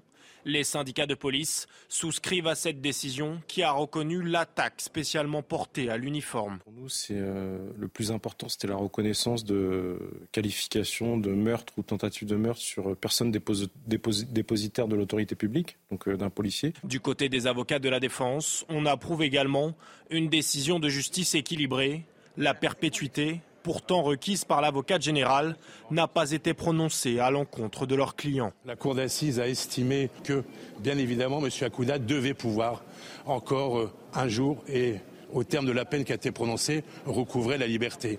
Durant le procès, l'accusé Elias Akoudad avait reconnu et avoué avoir tué le brigadier Éric Masson. Éric Revel, donc une euh, sanction, un verdict qui semble satisfaire les deux parties, la famille police également. Nous avions un, témoignage il y a un instant. Euh, cela veut dire qu'il a commis ses faits à 19 ans, le criminel. Il pourra donc sortir à 49 ans. Euh, est-ce que dans ce cas-là, le terme perpétuité est, le bon terme? Écoutez, la justice l'a condamné à une peine de prison. Il faut respecter le, le jugement de la, justice, espérer que cette peine ne sera pas allégée euh, avec des remises de peine. Mais je voudrais dire une chose, parce mm. qu'il y a eu quelque chose de très spécifique dans ce procès, grâce au talent de, de l'avocat Franck Berton, c'est que c'est rarissime que dans un procès, un accusé qui avait plaidé euh, jusque-là euh, son innocence admette en plein procès, sous le regard du père d'Éric Masson, admette sa culpabilité. Alors, il expliquait qu'il ne savait pas que c'était un policier. Bon, c'est la seule chose qu'il a pas, sur laquelle il a pas reculé, mais qu'un accusé reconnaisse sa culpabilité d'un assassinat comme il l'a fait, parce que je rappelle qu'Éric Masson a été abattu comme une sorte de chien. Hein, il a été abattu euh, quasiment à bout portant. Euh. Bon, alors il a présenté des excuses qui évidemment euh, n'excusent rien, mais vous voyez, parfois, un avocat qui pourtant assure la défense d'un coupable, d'un présumé coupable, devant la souffrance de ceux qui restent après un meurtre, est capable de demander en, plein, en, plein, en pleine discussion, en pleine cour, il est capable de demander à celui qui est accusé d'admettre qu'il est coupable. Et c'est ce qu'a fait, grâce au talent de Franck Berton, c'est ce qu'a fait en mm. pleine audience euh, l'assassin. Et la dignité du père d'Éric Masson également que nous pouvons souligner après l'annonce du verdict. Donc, euh, dans un instant, nous allons revenir sur cette nouvelle collecte nationale des Restos du Cœur. Elle a débuté hier, elle se termine demain. Un reportage tout de suite euh, en Haute-Garonne avec Jean-Luc Thomas. Mais avant, le rappel des titres. Les toutes dernières informations, c'est avec vous, Marine Sabourin. Le géant Lactalis et ses fournisseurs annoncent un accord sur le prix du lait. Il est fixé à 425 euros pour 1000 litres de lait pour le premier trimestre. C'est 5 euros de plus que la dernière proposition de l'industriel. Les parties saluent euh, chacune cet accord partagé après plusieurs semaines de tension. Cette marche blanche organisée à 10h à Saint-Uriel en Ille-et-Vilaine en hommage à Anthony. Ce père de famille a été frappé à mort à coups de batte de baseball le week-end dernier pour avoir klaxonné en pleine nuit devant le terrain de deux frères. Tous les deux ont été interpellés. Ils encourent jusqu'à 30 ans de réclusion criminelle. Et puis le corps d'Alexei Navalny, inhumé hier à Moscou, malgré le risque d'être arrêté, des milliers de Russes se sont réunis pour lui rendre un dernier hommage. Parmi les slogans scandés par la foule, non à la guerre ou encore nous ne pardonnerons pas, 128 personnes ont été interpellées. Et puis Marine, cette nouvelle collecte nationale donc des Restos du Cœur, elle a débuté hier, elle va se poursuivre jusqu'à demain. L'association, eh bien malheureusement, euh, elle bat tous les records cette année, elle n'avait jamais accueilli autant de monde. Oui, partout en France, dans 7500 euh, supermarchés, des bénévoles récoltent des denrées alimentaires non périssables et des produits d'hygiène à la fin de vos courses. Objectif, collecter 9000 tonnes de produits. Reportage en Haute-Garonne avec Jean-Luc Thomas. On a besoin de tout, donc euh, n'hésitez pas. Merci beaucoup. Des pâtes, du riz, des conserves comme d'habitude, mais pour cette collecte 2024 des restos, une demande est de plus en plus présente. Je suis au Resto du Cœur depuis 6 ans. Il est certain que nous avons de plus en plus de, femmes seules avec, euh, des, avec des bébés. Cela entraîne des obligations pour les dons de ce week-end. Donc euh, beaucoup de produits d'hygiène, les couches, des produits qui coûtent relativement cher, couches, lait pour bébé. Un appel entendu dès le début. On n'y pense pas toujours, mais euh, c'est important de donner pour les, pour les bébés. Et puis le lait, c'est cher, donc c'est pour ça que j'ai priorisé euh, le lait. Si tout le monde donne un peu, au final, on peut faire de grandes choses. Donc ouais, pour moi, c'est important dans la vie de tous les jours de donner, il faut. J'avoue que je ne donne pas des grosses quantités, mais quand il y a une collecte, je donne systématiquement. La ramasse, c'est la logistique des restos du cœur. Il faut tout amener, des magasins aux entrepôts. Là, les bénévoles portent, trient, rassemblent. Ils ont un espoir, avoir suffisamment de marchandises pour tenir jusqu'à cet été. Si on peut récolter 190 tonnes, parce qu'on est présent quand même dans 143 magasins, euh, ce serait bien. Voilà, ce serait un peu notre objectif cette année pour le 31.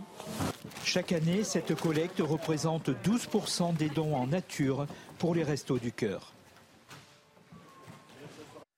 Et une collecte nationale donc qui se terminera demain. Nous arrivons au terme de cette matinale week-end. Un grand merci Eric Revel, merci, à Holdiman, merci beaucoup Jonathan Sixou. Merci Olivier. Merci beaucoup euh, ma chère Marine. L'actualité continue bien évidemment sur notre antenne. Ils sont prêts, l'heure des pros avec Elliot Deval et ses invités pour analyser, débattre autour de l'actualité. Puis n'oubliez pas l'information, c'est aussi sur votre smartphone en téléchargeant l'appli CNews. Vous aurez accès donc à l'actualité, aux toutes dernières informations, aux alertes et au replay des émissions, notamment la matinale week-end. Restez avec nous sur CNews. On se retrouve demain matin. L'heure des pros, Elliot Deval, c'est dans un instant. À très vite sur CNews.